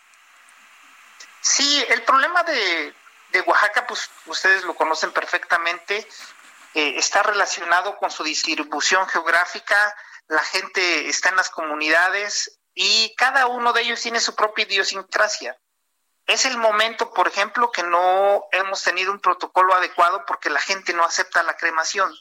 Entonces, los que mueren, los puedes ver que ahí va la banda de música, que ahí va la familia detrás, eh, para irlos a dejar al panteón y eso de alguna forma pues no es, no es la forma correcta de la disposición del cadáver. En algunas otras comunidades, a pesar de que se les han hecho exhortos, de que la autoridad ha intervenido, de que incluso se han, se han puesto denuncias en contra de los presidentes, se terminan haciendo fiestas. En el istmo durante mucho tiempo se siguieron haciendo velas, reuniones masivas, la gente de los mercados hasta que ya ve la situación muy grave, de repente cierran unos días pero ha habido mucha resistencia. Esto, desde luego, no es responsabilidad ni del gobierno federal, ni del gobierno estatal, ni de los gobiernos municipales, ya es una responsabilidad de la sociedad. Si nosotros no actuamos de manera consciente, no va a haber forma de que le hagamos frente a la pandemia. En el caso de Oaxaca, si hubiera la intención, si el gobierno federal tuviera la intención, en Oaxaca hay municipios muy pequeños que son eh, de alto contagio, que son como epicentros. San Antonio de la Cal es un municipio muy pequeño, Sachila es un municipio muy pequeño, Santa Cruz Jocotlán tiene 100 mil habitantes, pudieran hacerse mediante pruebas eh, todo, enfrentar al virus, aislar a la gente y lograr que se rompa la cadena de contagios. Pero vamos detrás, seguimos con nuestra estrategia de mitigación y esto solamente nos va a permitir que cada día estemos sumando muertos y más muertos, no solo en Oaxaca, sino a nivel nacional. Muy bien, pues doctor, le agradezco y Sergio también que haya platicado con nosotros esta mañana. Muy buenos días. Muy, muy, buenos días, estoy para servirles. Hasta luego. Bueno, ayer hubo una sesión extraordinaria del Consejo General del Instituto Nacional Electoral para pues dar la bienvenida a los nuevos consejeros electorales. Estos eh, rindieron protesta, aunque van a asumir formalmente en unos días más. Se trata de Norma Irene de la Cruz Magaña, Carla Humphrey Jordán, José Martín Faz Mora y Uk Kid Espadas Ancona. Vamos a conversar con Lorenzo Córdoba, él es consejero presidente del Instituto Nacional Electoral. Lorenzo Córdoba, ¿cómo estás? Muy buenos días. Muy buenos días, Sergio. Qué gusto saludarte. Igual a Lupita, a todo tu auditorio. Encantado de estar con ustedes. Gracias. Buenos días, gracias. Lorenzo, estamos, estamos acostumbrados a que los consejeros del INE en general son gente pues muy conocida o conocida por lo menos en el medio político, en el medio académico. Estamos viendo ahora una nueva generación de consejeros que son más bien gente que han hecho carrera en el sistema electoral mexicano. Esto es producto de un nuevo sistema de selección de los, de los candidatos. ¿Qué opinas? De, este resultado?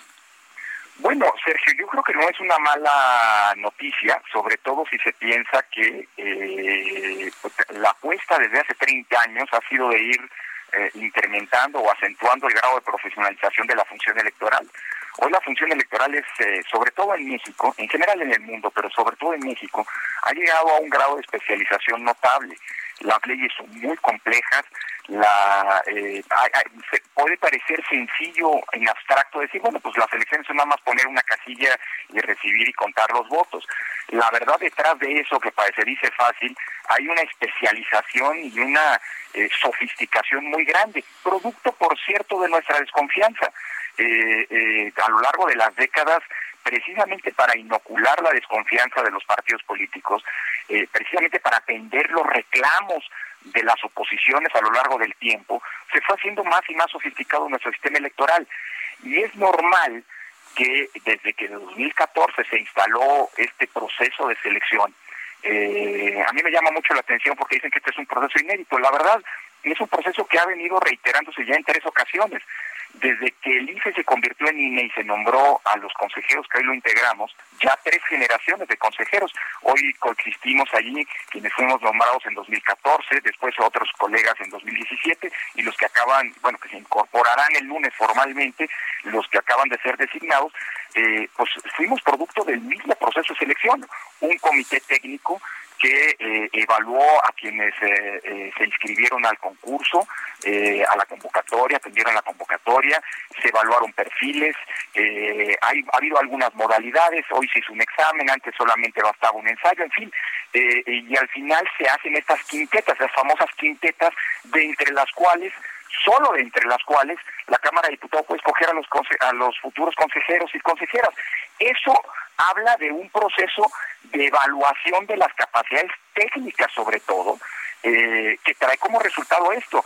Los cuatro colegas que se incorporan son personas que conocen la materia electoral de distintos ámbitos, eh, que han trabajado en los órganos electorales, sea en el, en el otrora IFE eh, o en el INE, o bien en órganos electorales locales. Eh, dos de los consejeros, de los cuatro consejeros, fueron consejeros locales, y esto creo que habla bien. Eh, por supuesto que no se puede, pueden no ser grandes nombres en, términos del conocimiento público, pero en el ámbito electoral son son técnicos, profesionales, y eso es una buena noticia, creo yo, ¿no? Pero sí es un nuevo modelo, sin lugar a dudas, que desde 2014 está enterando, Sergio. Lorenzo, ¿es el INE en estos momentos y lo ves en el futuro una institución fuerte y autónoma? Y te pregunto esto porque ayer escribías que en el INE no hay dueños ni bloques. Sí, a ver, yo creo que el INE ha venido consolidando su autonomía. Yo te lo digo así, Lupita. Eh, eh, y quien no lo quiera ver simple y sencillamente está haciendo una lectura dogmática de la historia, eh, parcial de la historia. Desde que el INE, desde hace seis años, se instauró, se instaló y, e interviene en las elecciones, también en las elecciones locales, cosa que no hacía el IFE, que solamente actuaba en las elecciones federales, hemos tenido el mayor índice de alternancia de la historia. Nunca había habido tantos cambios de ganador de una elección a otra. Y esto se traduce, o es el resultado, de un sistema en donde las condiciones de la competencia evidentemente le permiten a cualquier fuerza política ser competitiva y eventualmente ganar elecciones. Esto ha sido posible, digo yo, gracias a la actuación, a la intervención de un órgano autónomo. Porque si no hubiera un órgano autónomo, si hubiera habido un órgano sesgado, que alguien me explique cómo ha habido este índice de alternancia que eh, ronda el 60% y que no significa otra cosa sino que en una elección gana la oposición. Que haya una alternancia es que el partido que gobierna o que ocupa un cargo no vuelve a ganar la siguiente ronda electoral, es decir, gana la oposición. Si no hubiera un órgano autónomo, esto habría sido simple y sencillamente imposible. Y es un dato duro, ¿eh? No es un dato ideológico, no es un dato de que, bueno, yo digo que no es autónomo o yo digo que sí es autónomo. Ahí están los hechos. Ahora, así ha ocurrido y así va a seguir ocurriendo. Cuando yo me refería ayer a que en el INE no hay ni bloques ni dueños, es una respuesta a esta eh, falaz este, y parcial eh, acusación, eh, la verdad, muy, muy mezquina, que eh, acusa que hay quien en el INE toma decisiones y la verdad y yo creo que al final es pues hay decisiones que no gustan del INE y claro es muy sencillo decir pues no me gustan estas decisiones y entonces acuso que hay grupos dominantes que están que son contrarios a los intereses de una parte el INE no está en contra de nadie el INE no está en contra de un gobierno, de, ni del federal ni de los locales, ni está a favor y en contra de algún partido político. Vuelvo a insistir, la alternancia que hemos tenido la mejor prueba de ello. Así que eh, eh, los cuatro colegas que llegan pues se van a incorporar a un circuito de discusión y de decisión muy aceitado, muy complicado. ¿eh? Tomar decisiones en un colegiado de 11 se dice fácil, pero no lo es. Así que eh, hay una deliberación muy intensa y digámoslo así, los bloques se constituyen decisión por decisión con la suma de uno tras otro de los votos. Ese es el único bloque que existe y es un bloque, un, bloque que eventualmente se conforma de cara a cada decisión no es un bloque permanente, no hay, eh, eh, no, caigamos, digo, al menos en el INE, en esta lógica de que hay o estás conmigo o no y demás, en fin, esta lógica de polarización que no es eh, acorde a la realidad. Los colegas que se suman van a tener que entrar a un circuito de decisiones muy importantes en breve tendremos que definir la reactivación de las elecciones en Coahuila y en Hidalgo. Vamos a la elección más grande de la historia en pocas semanas. Lorenzo Córdoba, vamos a tener que ir a una pausa porque nos, nos meten la pausa en automático. ¿Por qué no te esperas un momento más y volvemos a reanudar?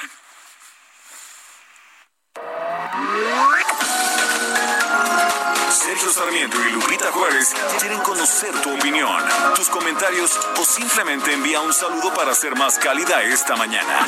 Envía tus mensajes al WhatsApp 5520 109647.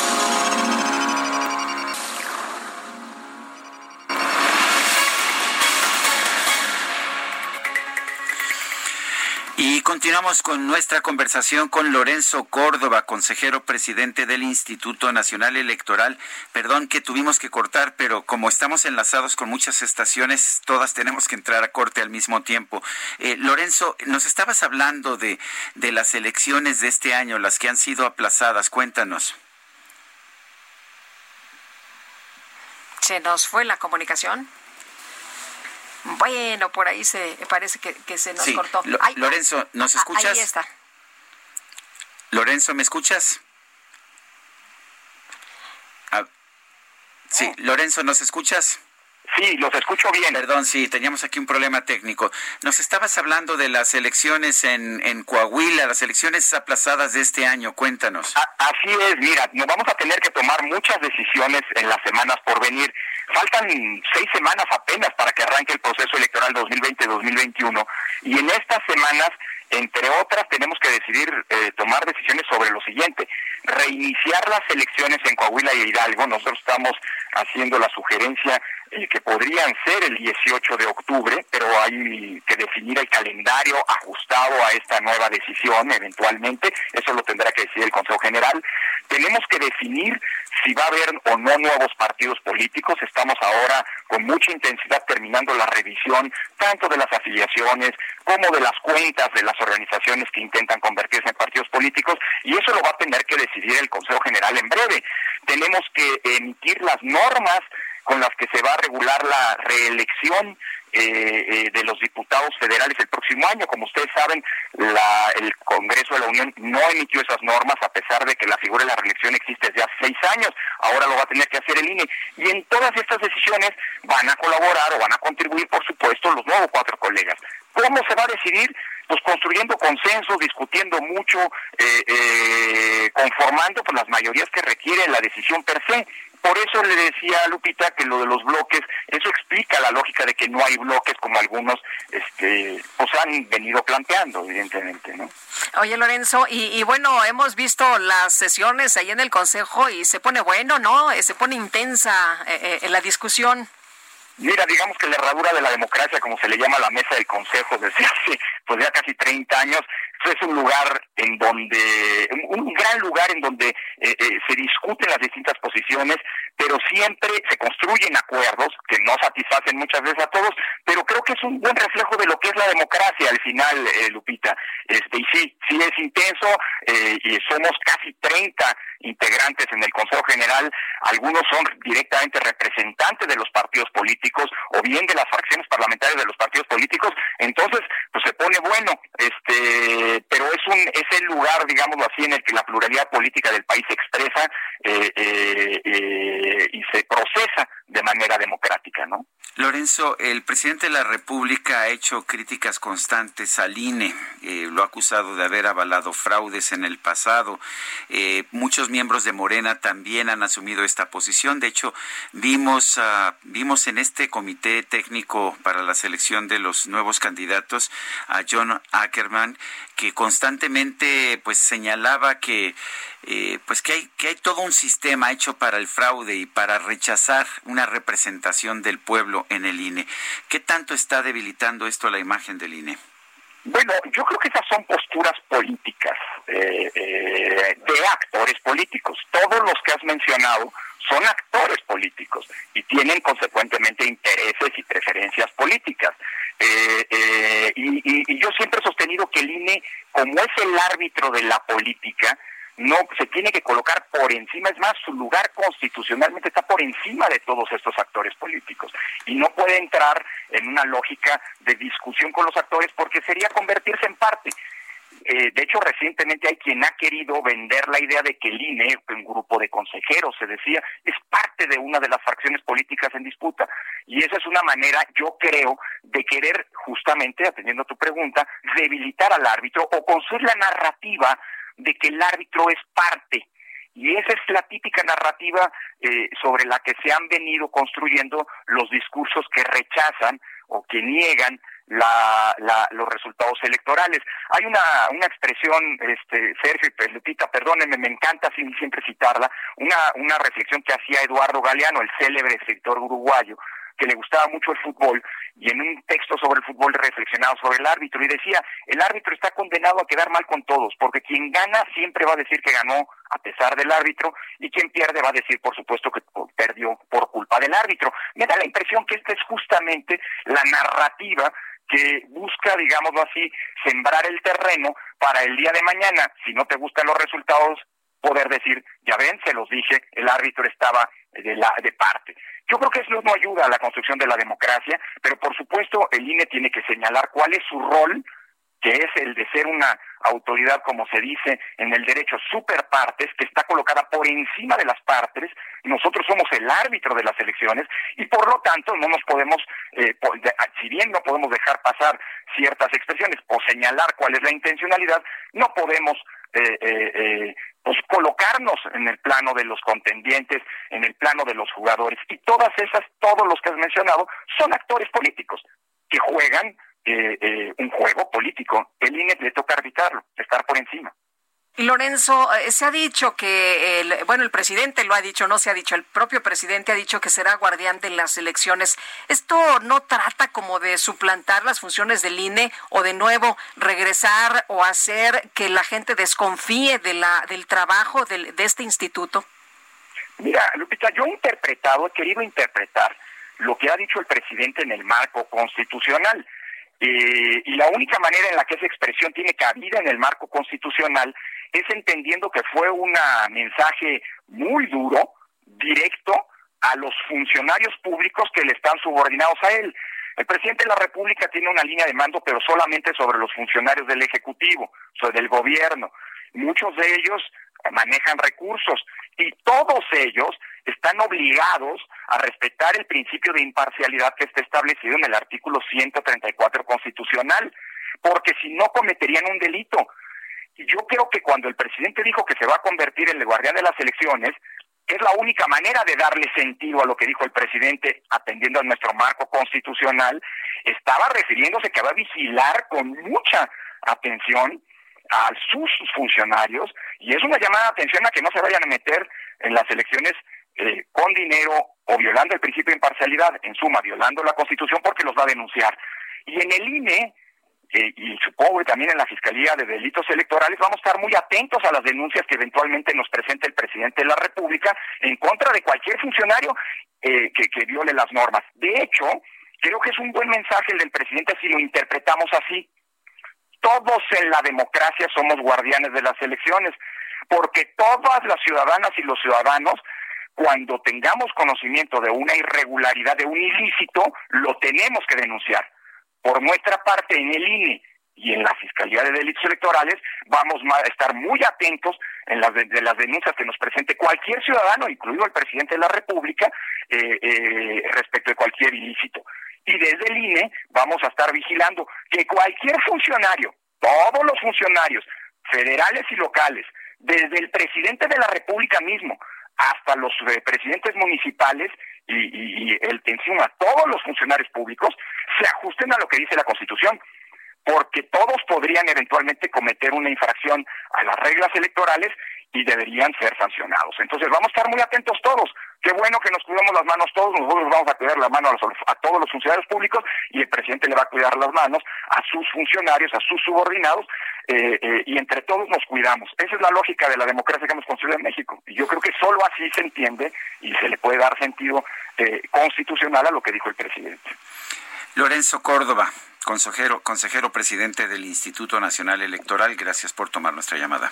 Al contrario, Sergio Lupita, siempre es un placer charlar con ustedes. Gracias, buenos días. Y vámonos a H de hedonismo. Sergio Sarmiento y Lupita Juárez. H de hedonismo con Debbie Beard. Debbie, ¿cómo estás? Qué gusto saludarte en este viernes. Igualmente, Lupita, Sergio, feliz de platicar con ustedes. Y, me encuentro en un lugar mágico. De hecho, hay muchísimas matarayas en este momento frente a mí saltando en las aguas.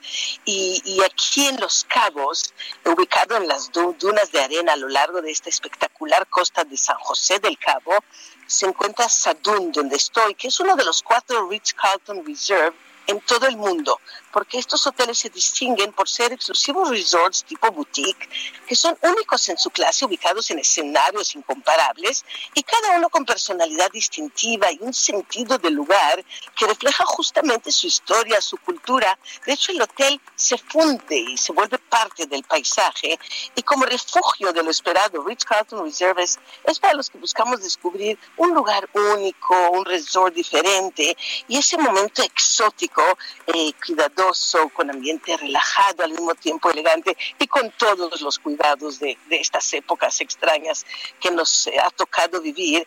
Y en Sadún las suites, las vías, todas son expresión de los elementos, se basan en la naturaleza para así crear este espíritu cálido, acogedor, las obras de arte, los objetos decorativos, el mobiliario, los textiles, todo refleja la tradición de nuestra rica cultura artesanal. Hay obras de artistas de, de Oaxaca, de Yucatán, de Campeche, Campeche, de Jalisco, de Puebla, de la Ciudad de México. Y cada instante es una aventura sensorial, es una oportunidad de, de relajarte, de convivir con la naturaleza, de tener esa exquisitez culinaria. Los restaurantes del hotel son expresiones de, de la alta gastronomía de México, desde humo, eh, con sus exquisitos cornes de carne, el barrio tradicional, innovador, X, donde el desierto y el mar unen fuerza, Candil, donde hay experiencias únicas con degustaciones de mezcal que nos han hecho y con tequila.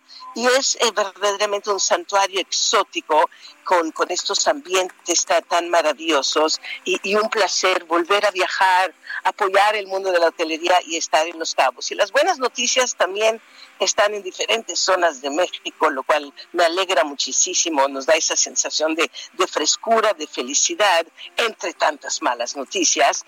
Y, están retomando los destinos, el turismo, la hotelería, eh, los culturales, por ejemplo, Punta Mita, este, este paraíso tropical en Nayarit que ha conquistado los corazones de Leonardo DiCaprio, de Beyoncé, ya están abiertos, eh, listos para recibirnos, el Four Seasons Resort Punta Mita, el San Regis eh, Punta Mita Resort, el Sufi Ocean Club, que, que ahí inauguró Carl Emberson, maravilloso, los restaurantes Tale of the Well, Surfy Sufitu, en México el Live Aqua Urban Resort, eh, también que es reflejo de modernidad, de comodidades, que ha impulsado ese nuevo concepto de hospitalidad en la ciudad con los programas Viaja con Confianza, Vuelve a Viajar y, el hotel, eh, justamente el Aqua Urban nos invita a no dejar de soñar.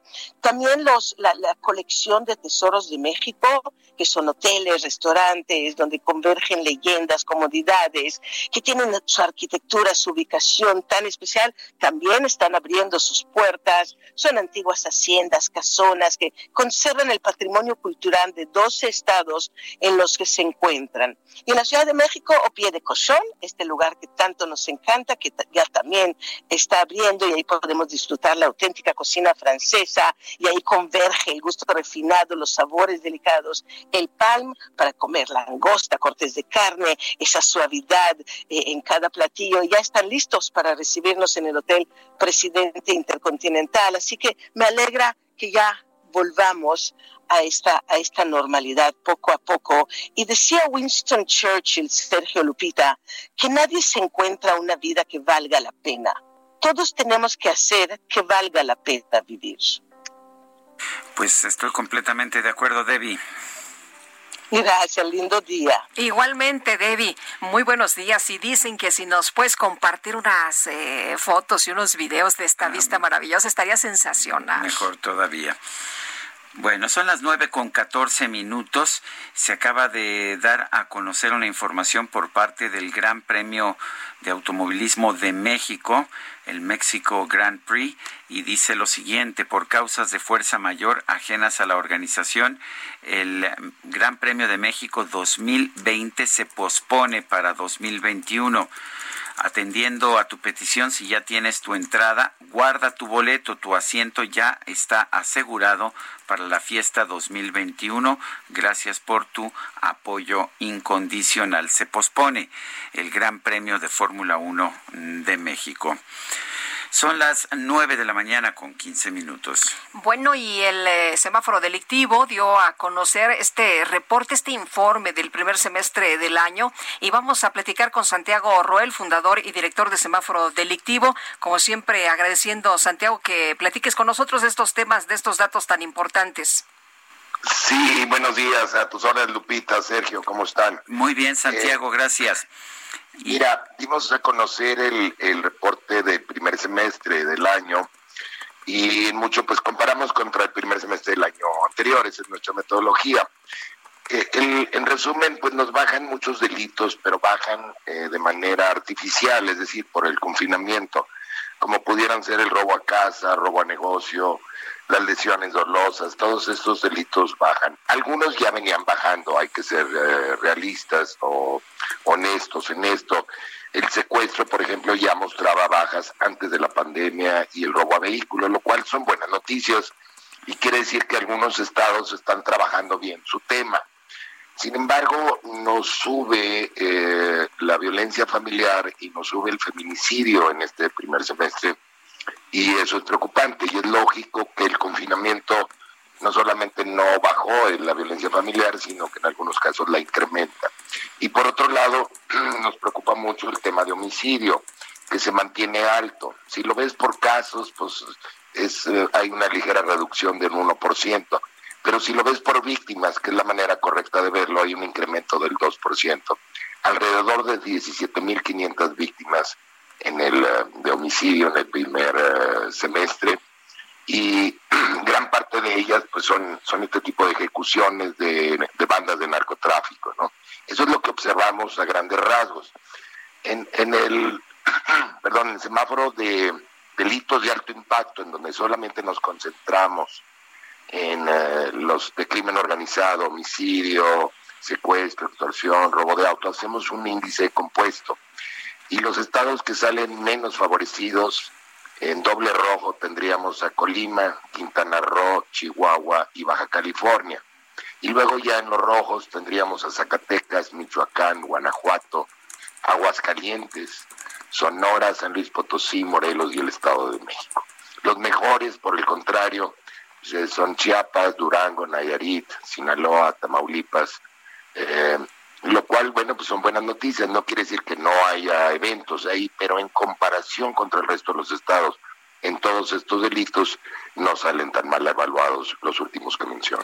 Santiago, en este momento tan difícil para todos ah, hay confinamiento y platícanos de este dato porque llama mucho la atención y preocupa mucho el tema de los feminicidios y la violencia familiar. Sí, mira, em, para empezar hay que entender el feminicidio. Nosotros lo entendemos como una violencia familiar extrema. Es decir, siempre o casi siempre hay una relación de pareja en, un feminicidio. Eh, no siempre, pero la mayor parte de los casos son, son esto, ¿no? Y el feminicidio trae un incremento del 10% en el semestre. Eh, sí baja un poco en marzo, abril y mayo, pero tiene un repunte importante en, en junio. Eh, con, con, este 10% de incremento que te menciono. Eh, los estados más complicados en feminicidio tenemos a Morelos, Colima y luego Nuevo León, Veracruz, Puebla. Pero hay que tener algo en cuenta cuando estamos eh, evaluando, sobre todo comparando un estado contra otro en feminicidio.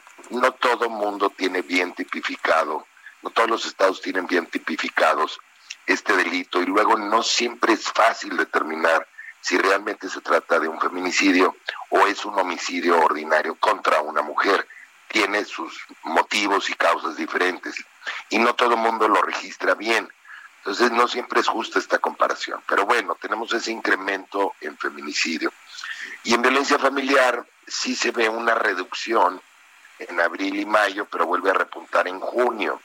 Ahora, eh, entendemos que muchas parejas confinadas pues, no denuncian porque están con su pareja y porque hay ciertas dificultades para presentar la denuncia ante la pandemia, ¿no? Entonces también quizá en meses posteriores veremos que repunta porque se van a registrar casos o denuncias que no se habían registrado en, en esta época.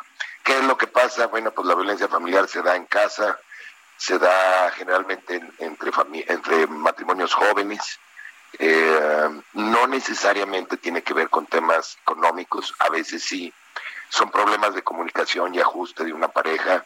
Muchas veces los hombres no nos comunicamos bien con nosotros mismos, con nuestras propias emociones. A veces al hombre se nos ha programado a que la única emoción negativa que podemos mostrar pues es la ira, eh, pero detrás de la ira pues hay muchas cosas, ¿no? Puede haber tristeza, ansiedad, desesperación, depresión, etcétera, ¿no?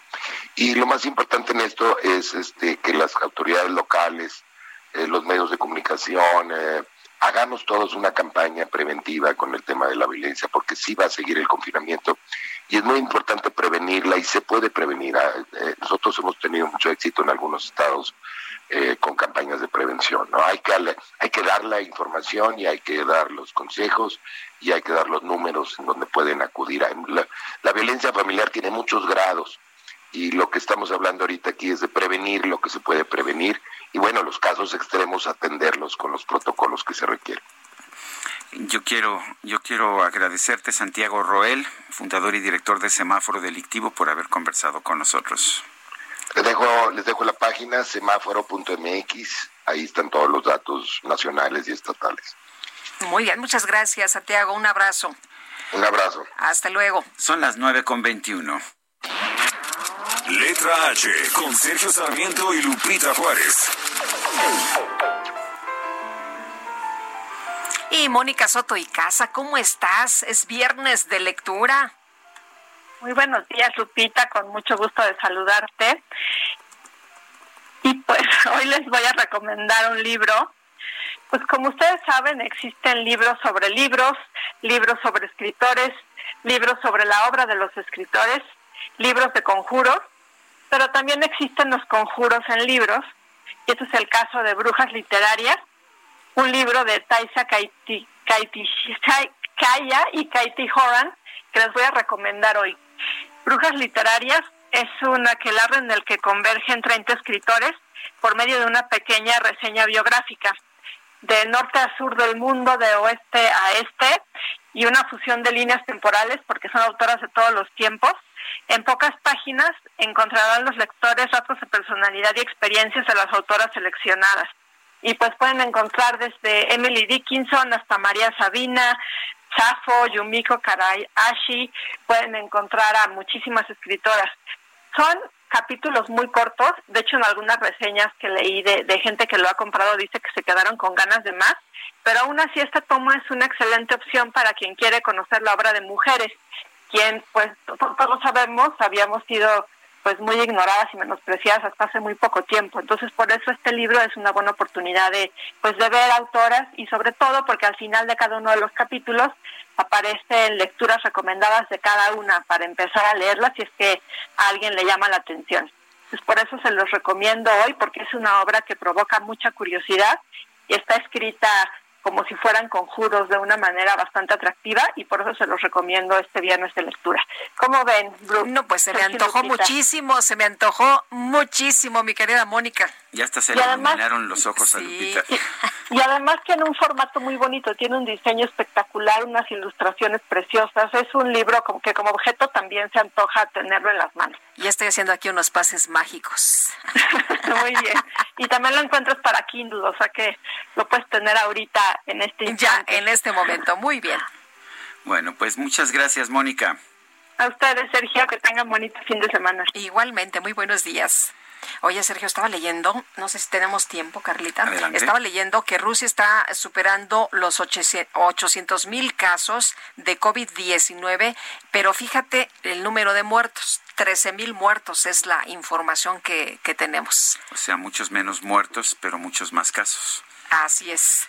Eh, de acuerdo con la información, bueno, pues los casos confirmados de coronavirus en Rusia han superado este viernes eh, los 800 mil. Eh, de acuerdo con esta información, en la última jornada se registraron otros 154 decesos a escala nacional, mientras que casi 8.500 pacientes fueron dados de alta.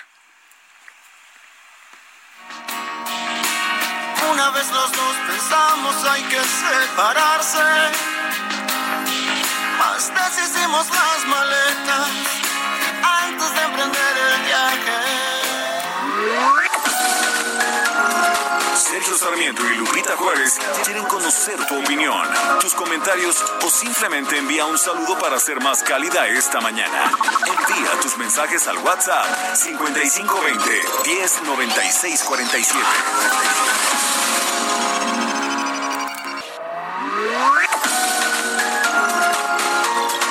Vamos con Sergio Sarmiento y Lupita Juárez por El Heraldo Radio.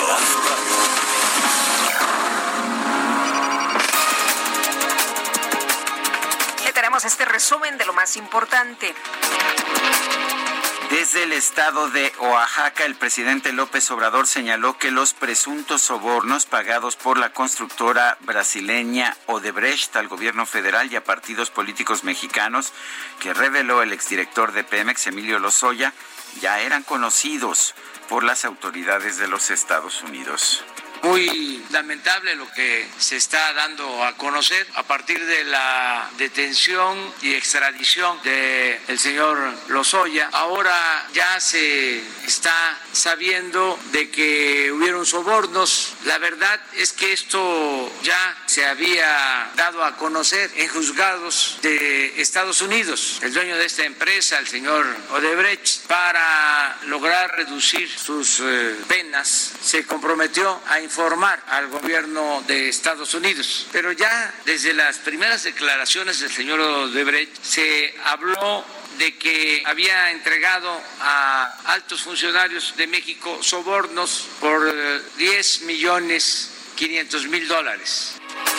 Bueno, y además el presidente pidió que no solo se castigue penalmente a los responsables de los casos de Odebrecht y agronitrogenado, sino que la sociedad estigmatice ese tipo de actos de corrupción que se llame a declarar a todos los implicados, que se limpie por completo de corrupción el país y no solo que se castigue a los responsables, sino lo que he venido diciendo, que se denuncie públicamente a los involucrados para seguir estigmatizando a la corrupción, para que no se convierta la corrupción en una práctica común, aceptada, en una costumbre. La jefa de gobierno de la Ciudad de México, Claudia Sheinbaum, aseguró que el uso de mascarillas es una herramienta importante para evitar contagios de COVID-19. Esto a pesar de que el presidente López Obrador no, pues no apoya esta práctica, por lo menos en su persona.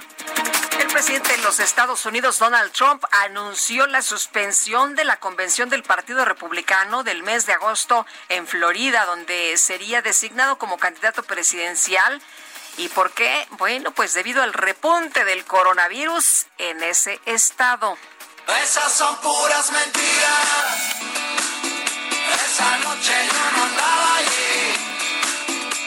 Debes estar confundida.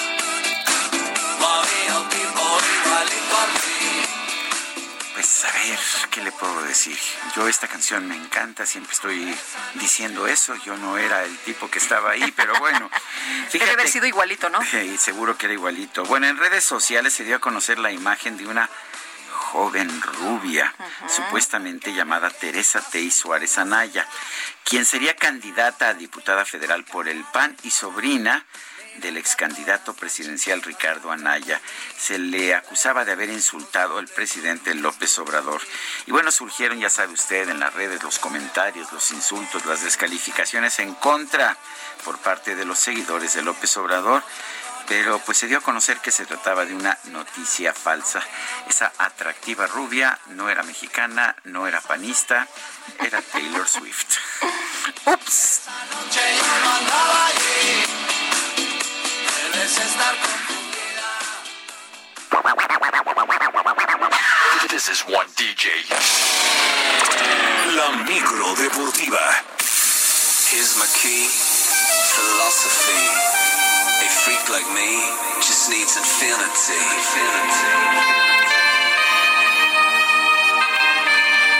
Con todo la micro deportiva. No, hombre, se ve que es viernes. Se ve que es viernes, que ya tuvimos béisbol, porque corre el rumor de que Julio Romero es fanático del béisbol. Tan fanático es del béisbol que como no llegaba tiempo para ver el juego de los Yankees, pidió que se, que se detuviera por lluvia, ¿verdad? ¿Cómo estás, Sergio Lupita? Amigos del auditorio, qué placer saludarles. Sí, tan me lo detuvieron que se suspendió en la sexta entrada debido a la lluvia y bueno, con triunfo, triunfo de los Yankees, cuatro carreras a una sobre el equipo de los Nacionales de Washington. Ojo con estos Yankees de Nueva York que lucen imparables en la Liga Americana y en una temporada tan corta de solamente 60 juegos.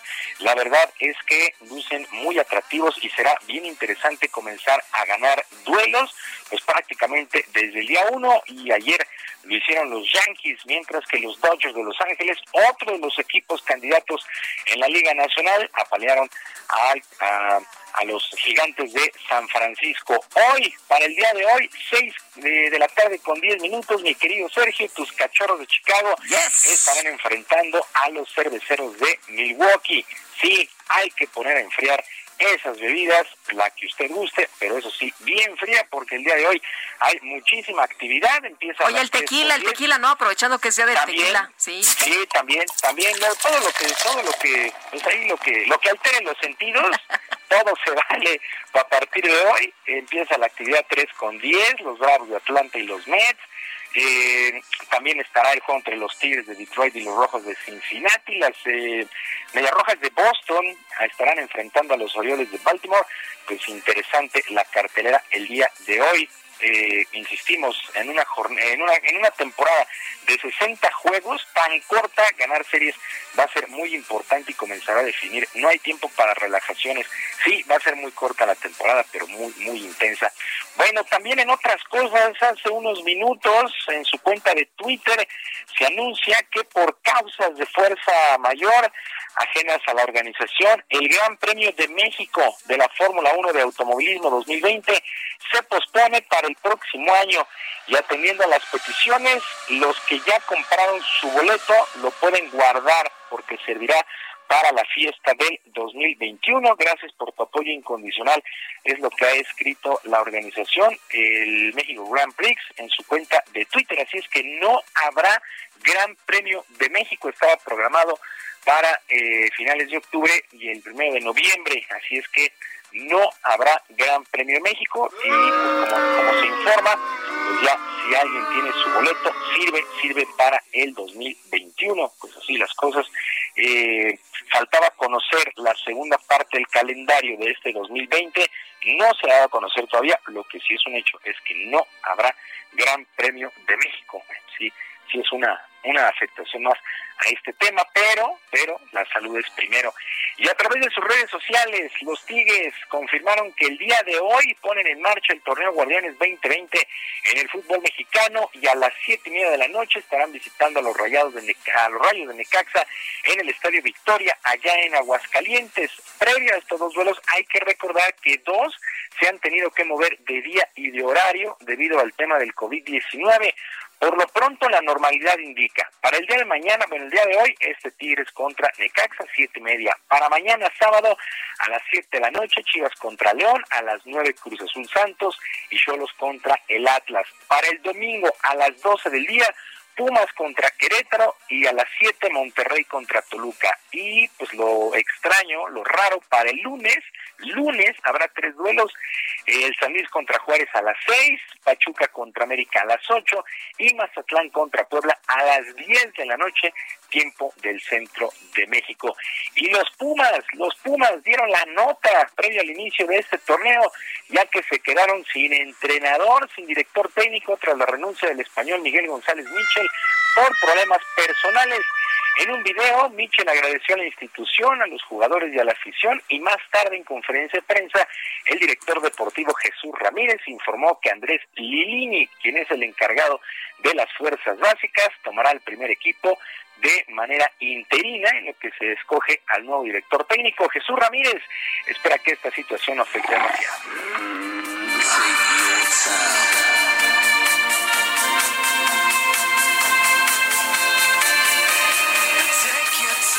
mantener la calma, la madurez, un buen análisis, se puede sacar adelante, pero no, no, estamos estamos tranquilos dentro de toda esta situación que es complicada, porque es complicada, porque faltando pocos días para el inicio, sí te meten en un problema, pero bueno, pues este, eh, repito, la, la, parte humana eh, en la cual nos aduce este Michel, pues eh, creo que se prioriza, ¿no? Este, en este caso, y bueno, pues nosotros ya resolveremos el tema de la mejor manera. Pues mucha suerte para los Pumas de la universidad. Es un durísimo golpe. Imagínese usted que a dos días de arrancar su participación se quedan sin técnico. Mucha, mucha suerte por ahí. Jorge Campos, en redes sociales, el exportero, ya levantó la mano y dice que él es el candidato ideal para elegir a los Pumas. Así es que vendrá un análisis para saber quién será el nuevo director técnico. Y en un video que publicó su esposa, se confirma que el jugador de Chivas, Uriel Antuna, salió positivo al coronavirus, al igual que su pareja y su hija, aunque se reportan que están relativamente bien. Hay que recordar que Antuna tuvo participación en la Copa por México, junto a este jugador dieron positivo en Chivas, Ronaldo Cisneros y Fernando Beltrán, que también ya están en observación, lógicamente serán baja para esta jornada 1. Pues así las cosas con el fútbol mexicano que arranca en medio de temas de positivos, pero se confirma que el día de hoy se pone en marcha este torneo de Guardianes 2020. Y ya que hablábamos de la del inaugural del famoso Opening Day en el béisbol de las grandes ligas, pues resultó más que motivo significativo. Pues en la Casa Blanca el presidente de los Estados Unidos, Donald Trump, realizó algunos lanzamientos con el legendario pitcher cerrador Mariano Rivera previo al duelo entre Yankees y Nacionales de Washington. Bueno, en el National Park varios jugadores, por no decir prácticamente todos, se hincaron en apoyo a la lucha contra el racismo. La lluvia suspendió, como ya les decía, el juego en la sexta entrada, triunfo para Yankees 4 por 1 y eh, en Dodger Stadium sucedió exactamente lo mismo. Los jugadores se hincaron y eh, pues en apoyo a esta lucha contra el racismo allá en los Estados Unidos.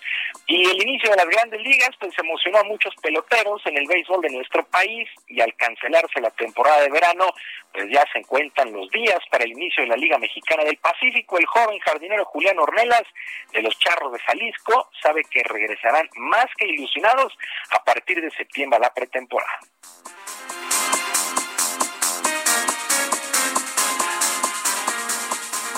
Y pues yo creo que va a estar muy competitiva la liga. Ahora que como no hubo verano pues todo el mundo va a, va a estar va a estar hambriento de jugar béisbol verdad y, yo creo que van a ir más fuertes y este año yo creo que será uno de los más más fuertes en, en Liga del Pacífico. Tiene tiempo que no bateo. Bueno pues así las cosas ya en septiembre pretemporada en el Pacífico y la segunda quincena de octubre se tiene programado el inicio de la campaña. Si algo raro no sucede y todo se logra con, eh, pues controlar. Y qué difícil, en verdad qué difícil será acostumbrarse al nuevo nombre, ya que los ex Pieles Rojas dieron a conocer que a partir de ahora se llamarán Washington Football Team de cara a la próxima temporada en el fútbol americano de la NFL. La decisión será de manera temporal, no se sabe cuánto. El logotipo también cambió, ahora es una W, aunque sí hay que reconocerles que los colores, los colores tradicionales, pues esos se mantuvieron. Los artículos relacionados con el equipo, los souvenirs, pronto estarán a la venta y prácticamente habrá que acostumbrarse. Yo no sé qué trabajo eh, pues Washington Football Team en vez de Redskins o Pieles Rojas, 87 años de historia, bueno, pues ahí, ahí quedaron y ahora, pues insisto, habrá que acostumbrarse al Washington Football Team. Hay que recordar que no habrá pretemporada en la NFL y toda la actividad se pone en marcha el próximo 10 de septiembre con los campeones jefes de Kansas City. Sergio Lupita, amigos del auditorio, la información deportiva este viernes, que es un extraordinario día, un mejor fin de semana y que por supuesto sus equipos ganen. Oye, don Julio, don Julio, no te nos vayas, no te nos vayas, don Julio, no te vayas corriendo a tus siete leguas de todos los tiempos, porque te tengo una nota en la que vas a estar de acuerdo. A ver. es que es el Día Internacional del, del Tequila, mi querido Julio, ¿y qué será? Casualidad o destino. Es viernes. Cayó en viernes el Día Internacional del Tequila. Don Julio, ¿estás de acuerdo como dijo Sergio? pues yo totalmente de acuerdo, no, totalmente de acuerdo. Y no es que vea doble, no es que vea doble, porque hay quien dice que no es en marzo, no, es que en marzo, en marzo es el Día Nacional del Tequila, Ah, es el sí. tercer sábado de marzo, es cuando se festeja, este es el Día Internacional del Tequila, que se estableció así porque el 24 de julio del 2006 la UNESCO declaró el paisaje del agave como patrimonio mundial. Y, y, bueno, pues esta es la razón por la que hoy es el Día Internacional del Tequila. O sea que no corras, por favor, don Julio, porque aquí tenemos, aquí tenemos pues esta información con la que sin duda estarás muy de acuerdo. No, estoy más que de acuerdo. Y la fiesta del día de hoy es cortesía de la señorita productora, que nada más escuchó que la micro se alquilaba también para fiestas y nos pagó todos los pasajes de base a base para armar su fiesta con electrónico clásico. Así nos dijeron, hoy es electrónico clásico. Y pues bien fácil, el de marzo puede ser el día del tequila reposado y el de hoy puede ser el del tequila añejo, ¿por qué no? Bueno. O el, o el blanco, o el cristalino, el que tú También quieras. por, por el chiste es que sea tequila, ¿no? Y se festeje. Bueno, mi querido, mi querido don Julio, eh, que no tienes Don nada que ver- Reposado. no, te- no tienes nada que ver con la con la viuda de Romero. Mm, eh, pues no, mi, mamá sí en su momento, pero no, yo ya no. bueno. Efectivamente. O sea que eh, tienes nombre tequilero, no podemos Tengo nombre tequilero, pues tendremos que hacer entonces las, eh, pues tendremos que hacer los honores, no hay, no hay más, y más sabiendo béisbol. Bueno, dice Quique que como es viernes y es Día Internacional del Tequila, sí podemos desayunar con esta simbólica bebida. ¿Por qué no? Pues ¿por qué no? Eh, probaremos. nunca lo hemos hecho, pero vamos a probar. Ah, Gracias, don Julio. Buenos días, Julio. Oye, pero dicen en la producción, fíjate cómo son estos chavos, ya la armaron, es viernes y dicen, no, pues ya tenemos el desayuno, tequilita con tlayuda. ¿Con ¿Qué tlayuda? maridaje? ¿Qué te parece, Son muy populares las tlayudas, Son es muy populares, Sergio. Y ayer, no, hombre, qué cosa, todo mundo, todo mundo ahí haciendo su voto, echando su voto. El gobernador del estado, Alejandro Murat, al igual que otros políticos y artistas. Así también vimos ahí, ¿no? Al embajador muy tempranito, al embajador Landau de los Estados Unidos, que invitaban a sumarse a la votación de Netflix. Y bueno, eh, Landau decía que por la ayuda, ¿no? Para que consiguieras el primer lugar de este tradicional platillo de Oaxaca, que es un platillo que consiste en una tortilla, ay, de gran tamaño para que quedes bien satisfecho. Amplias de siete legos. Ay, no, hombre. Se le unta el asientito, esta grasita de cerdo, luego la pastita de frijol, luego le ponen el quesillo, la col. No, hombre, este tasajito. No, bueno. Ay, qué mejor, mejor vamos con Augusto Atempa. Vamos con Augusto Atempa, nos tiene más información de la mañanera. Augusto, adelante. Sergio Lupita, pues a mí ya me dio hambre, yo creo que al presidente también, y por eso ya terminó su conferencia y ya se fue. y anda en Oaxaca el presidente que se puede echar su tlayudita, ¿eh? hay tlayudas. Exacto. Yo creo que esa va a ser la visita obligatoria que tiene en esta gira, pero yo creo que no nos va a invitar. Pero bueno, uno de los opositores del cubrebocas fue Donald Trump, que hace unos días declinó y comenzó a usarlo. Y otro de los opositores ha sido López Obrador, quien hoy dijo que no lo usará él sigue renuente a usarlo y dijo que al menos de que sea una, un, algo obligatorio como sus vuelos en avión o que tenga que ir a algún lugar y que le digan, ¿sabes qué? Ponte lo que el cubrebocas, ahí sí lo usaría, porque él eh, hace, hace caso a las eh, recomendaciones de los expertos y los expertos en el subsecretario y el secretario de salud quienes le han dicho que solamente cuando no se guarda la sana distancia lo debe de usar, pero que todos sus eventos están utilizando la sana distancia y pues que no es necesario. Incluso dijo que pues no está completamente científico, no está científicamente comprobado que este cubrebocas ayude a prevenir los contagios y pues para él la pandemia va a la baja y no lo va a seguir usando. Son los datos que se dan en esta conferencia de prensa, son las declaraciones del presidente y pues nosotros seguimos pendientes. Bueno, nosotros aquí con sana distancia y cubrebocas te mandamos un saludable saludo. Muy buen día. Muchas gracias a Augusto Atempa con esta información. Ay, el presidente dice, no, pues yo guardo mi sana distancia, como para qué uso cubrebocas. Pues sí, y dice que le hace caso a la ciencia. La ciencia ya está casi, bueno, fuera del subsecretario de Salud de México, todos los científicos dicen ya, a ver, sí, sí funciona el cubrebocas. Y vámonos con Gerardo Galicia desde la zona oriente de la Ciudad de México. Gerardo, ¿qué tal? Buenos días. Así Lupita, excelente mañana, Sergio, y tuvimos tiempo de recorrer el circuito bicentenario, se ha incrementado la afluencia de vehículos y ya tenemos problemas para transitar a partir del eje 1 norte con rumbo al viaducto. Hay que recordar que tenemos obras, reducción de carriles y hasta hace algunos momentos estaba elaborando con una enorme grúa. Esto provocó algunos cierres intermitentes en laterales del circuito interior, así que no hay que confiarse que salir con tiempo si necesitan utilizar esta vía. Tenemos obras en ambos sentidos. Y para nuestros amigos que se dirigen a la zona eh, centro sobre Fray Servano Teresa de Mier, también hay algunas complicaciones de lo más pesado es su entronque con la calle Topacio y su cruce con la avenida Congreso de la Unión. Y por lo pronto, el reporte. Gracias, Gerardo. Hasta luego. 9 con 50. Les rêves des amoureux sont comme le bon vin. Ils donnent de la joie au du... ¿Y qué será? ¿Será una tlayuda? Pero no sabemos hasta el momento en que hace su aparición de manera formal Ana Martorell. ¿Cómo estás, Anita? Buenos días, Sergio, Lupita. Buenos días. Hoy no ¿Qué sorpresa nos tienes? De comida. Hoy les tengo una sorpresa mágica que les va a gustar. Primero que nada, quiero felicitarnos a todos los mexicanos. Hoy es el Día Internacional del Tequila. Sí, señores, feliz Día Internacional del Tequila. orgullosos nos deberíamos de sentir.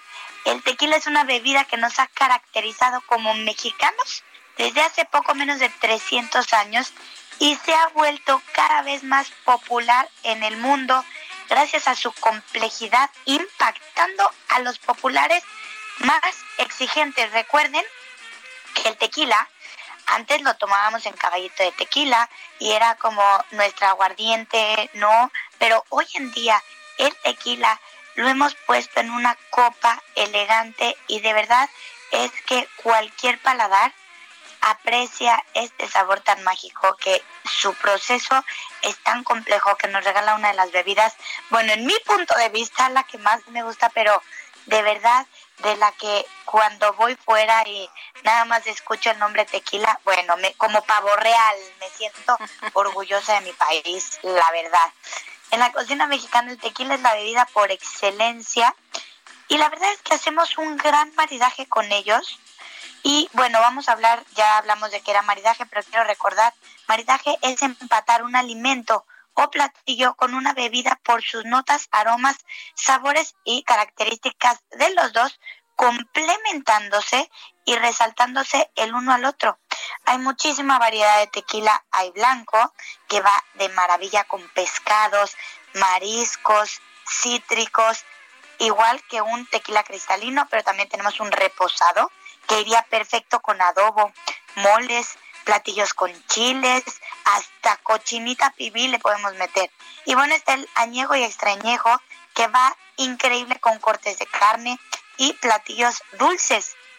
En México, bueno, existen muchísimas tequileras exitosas que la verdad están innovando, dándonos nuevos tequilas, unas especies diferentes, por ejemplo, ya se añejan en barricas de whisky, eh, se hacen vinos en, barricas de vino dulce y le dan unas notas muy peculiares y diferentes a lo que conocemos normalmente como un tequila.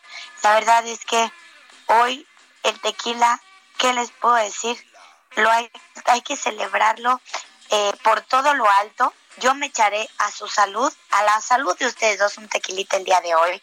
Y brindemos por todos aquellos agricultores, por los gimadores, por los productores, por nosotros los bebedores, que la verdad es que si nosotros también... Pero pues, me voy a acabar la botella, Anita Martorell. ¿Sí o no, Lupita? La verdad, yo sé que a Sergio le gusta derecho, este, a ti, Lupita, en Margarita, ¿verdad? Me gusta en Margarita, sí, pero derecho también, ¿eh? No, no le hago ningún feo.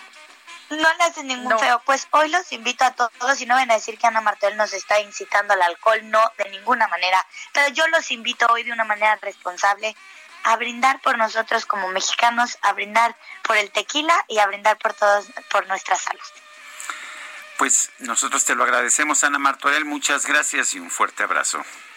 Igualmente. Eh, son las nueve de la mañana con 54 minutos. Se nos acabó el tiempo. Pues vámonos entonces, que la pasen todos muy bien. Oye, se me están yendo las semanas. Qué bárbaro. Muy rápido. De bolón, de bolón. Que tengan un excelente fin de semana. Disfrútenlo y aquí nos escuchamos el lunes a las 7 en punto. Hasta entonces, gracias de todo corazón.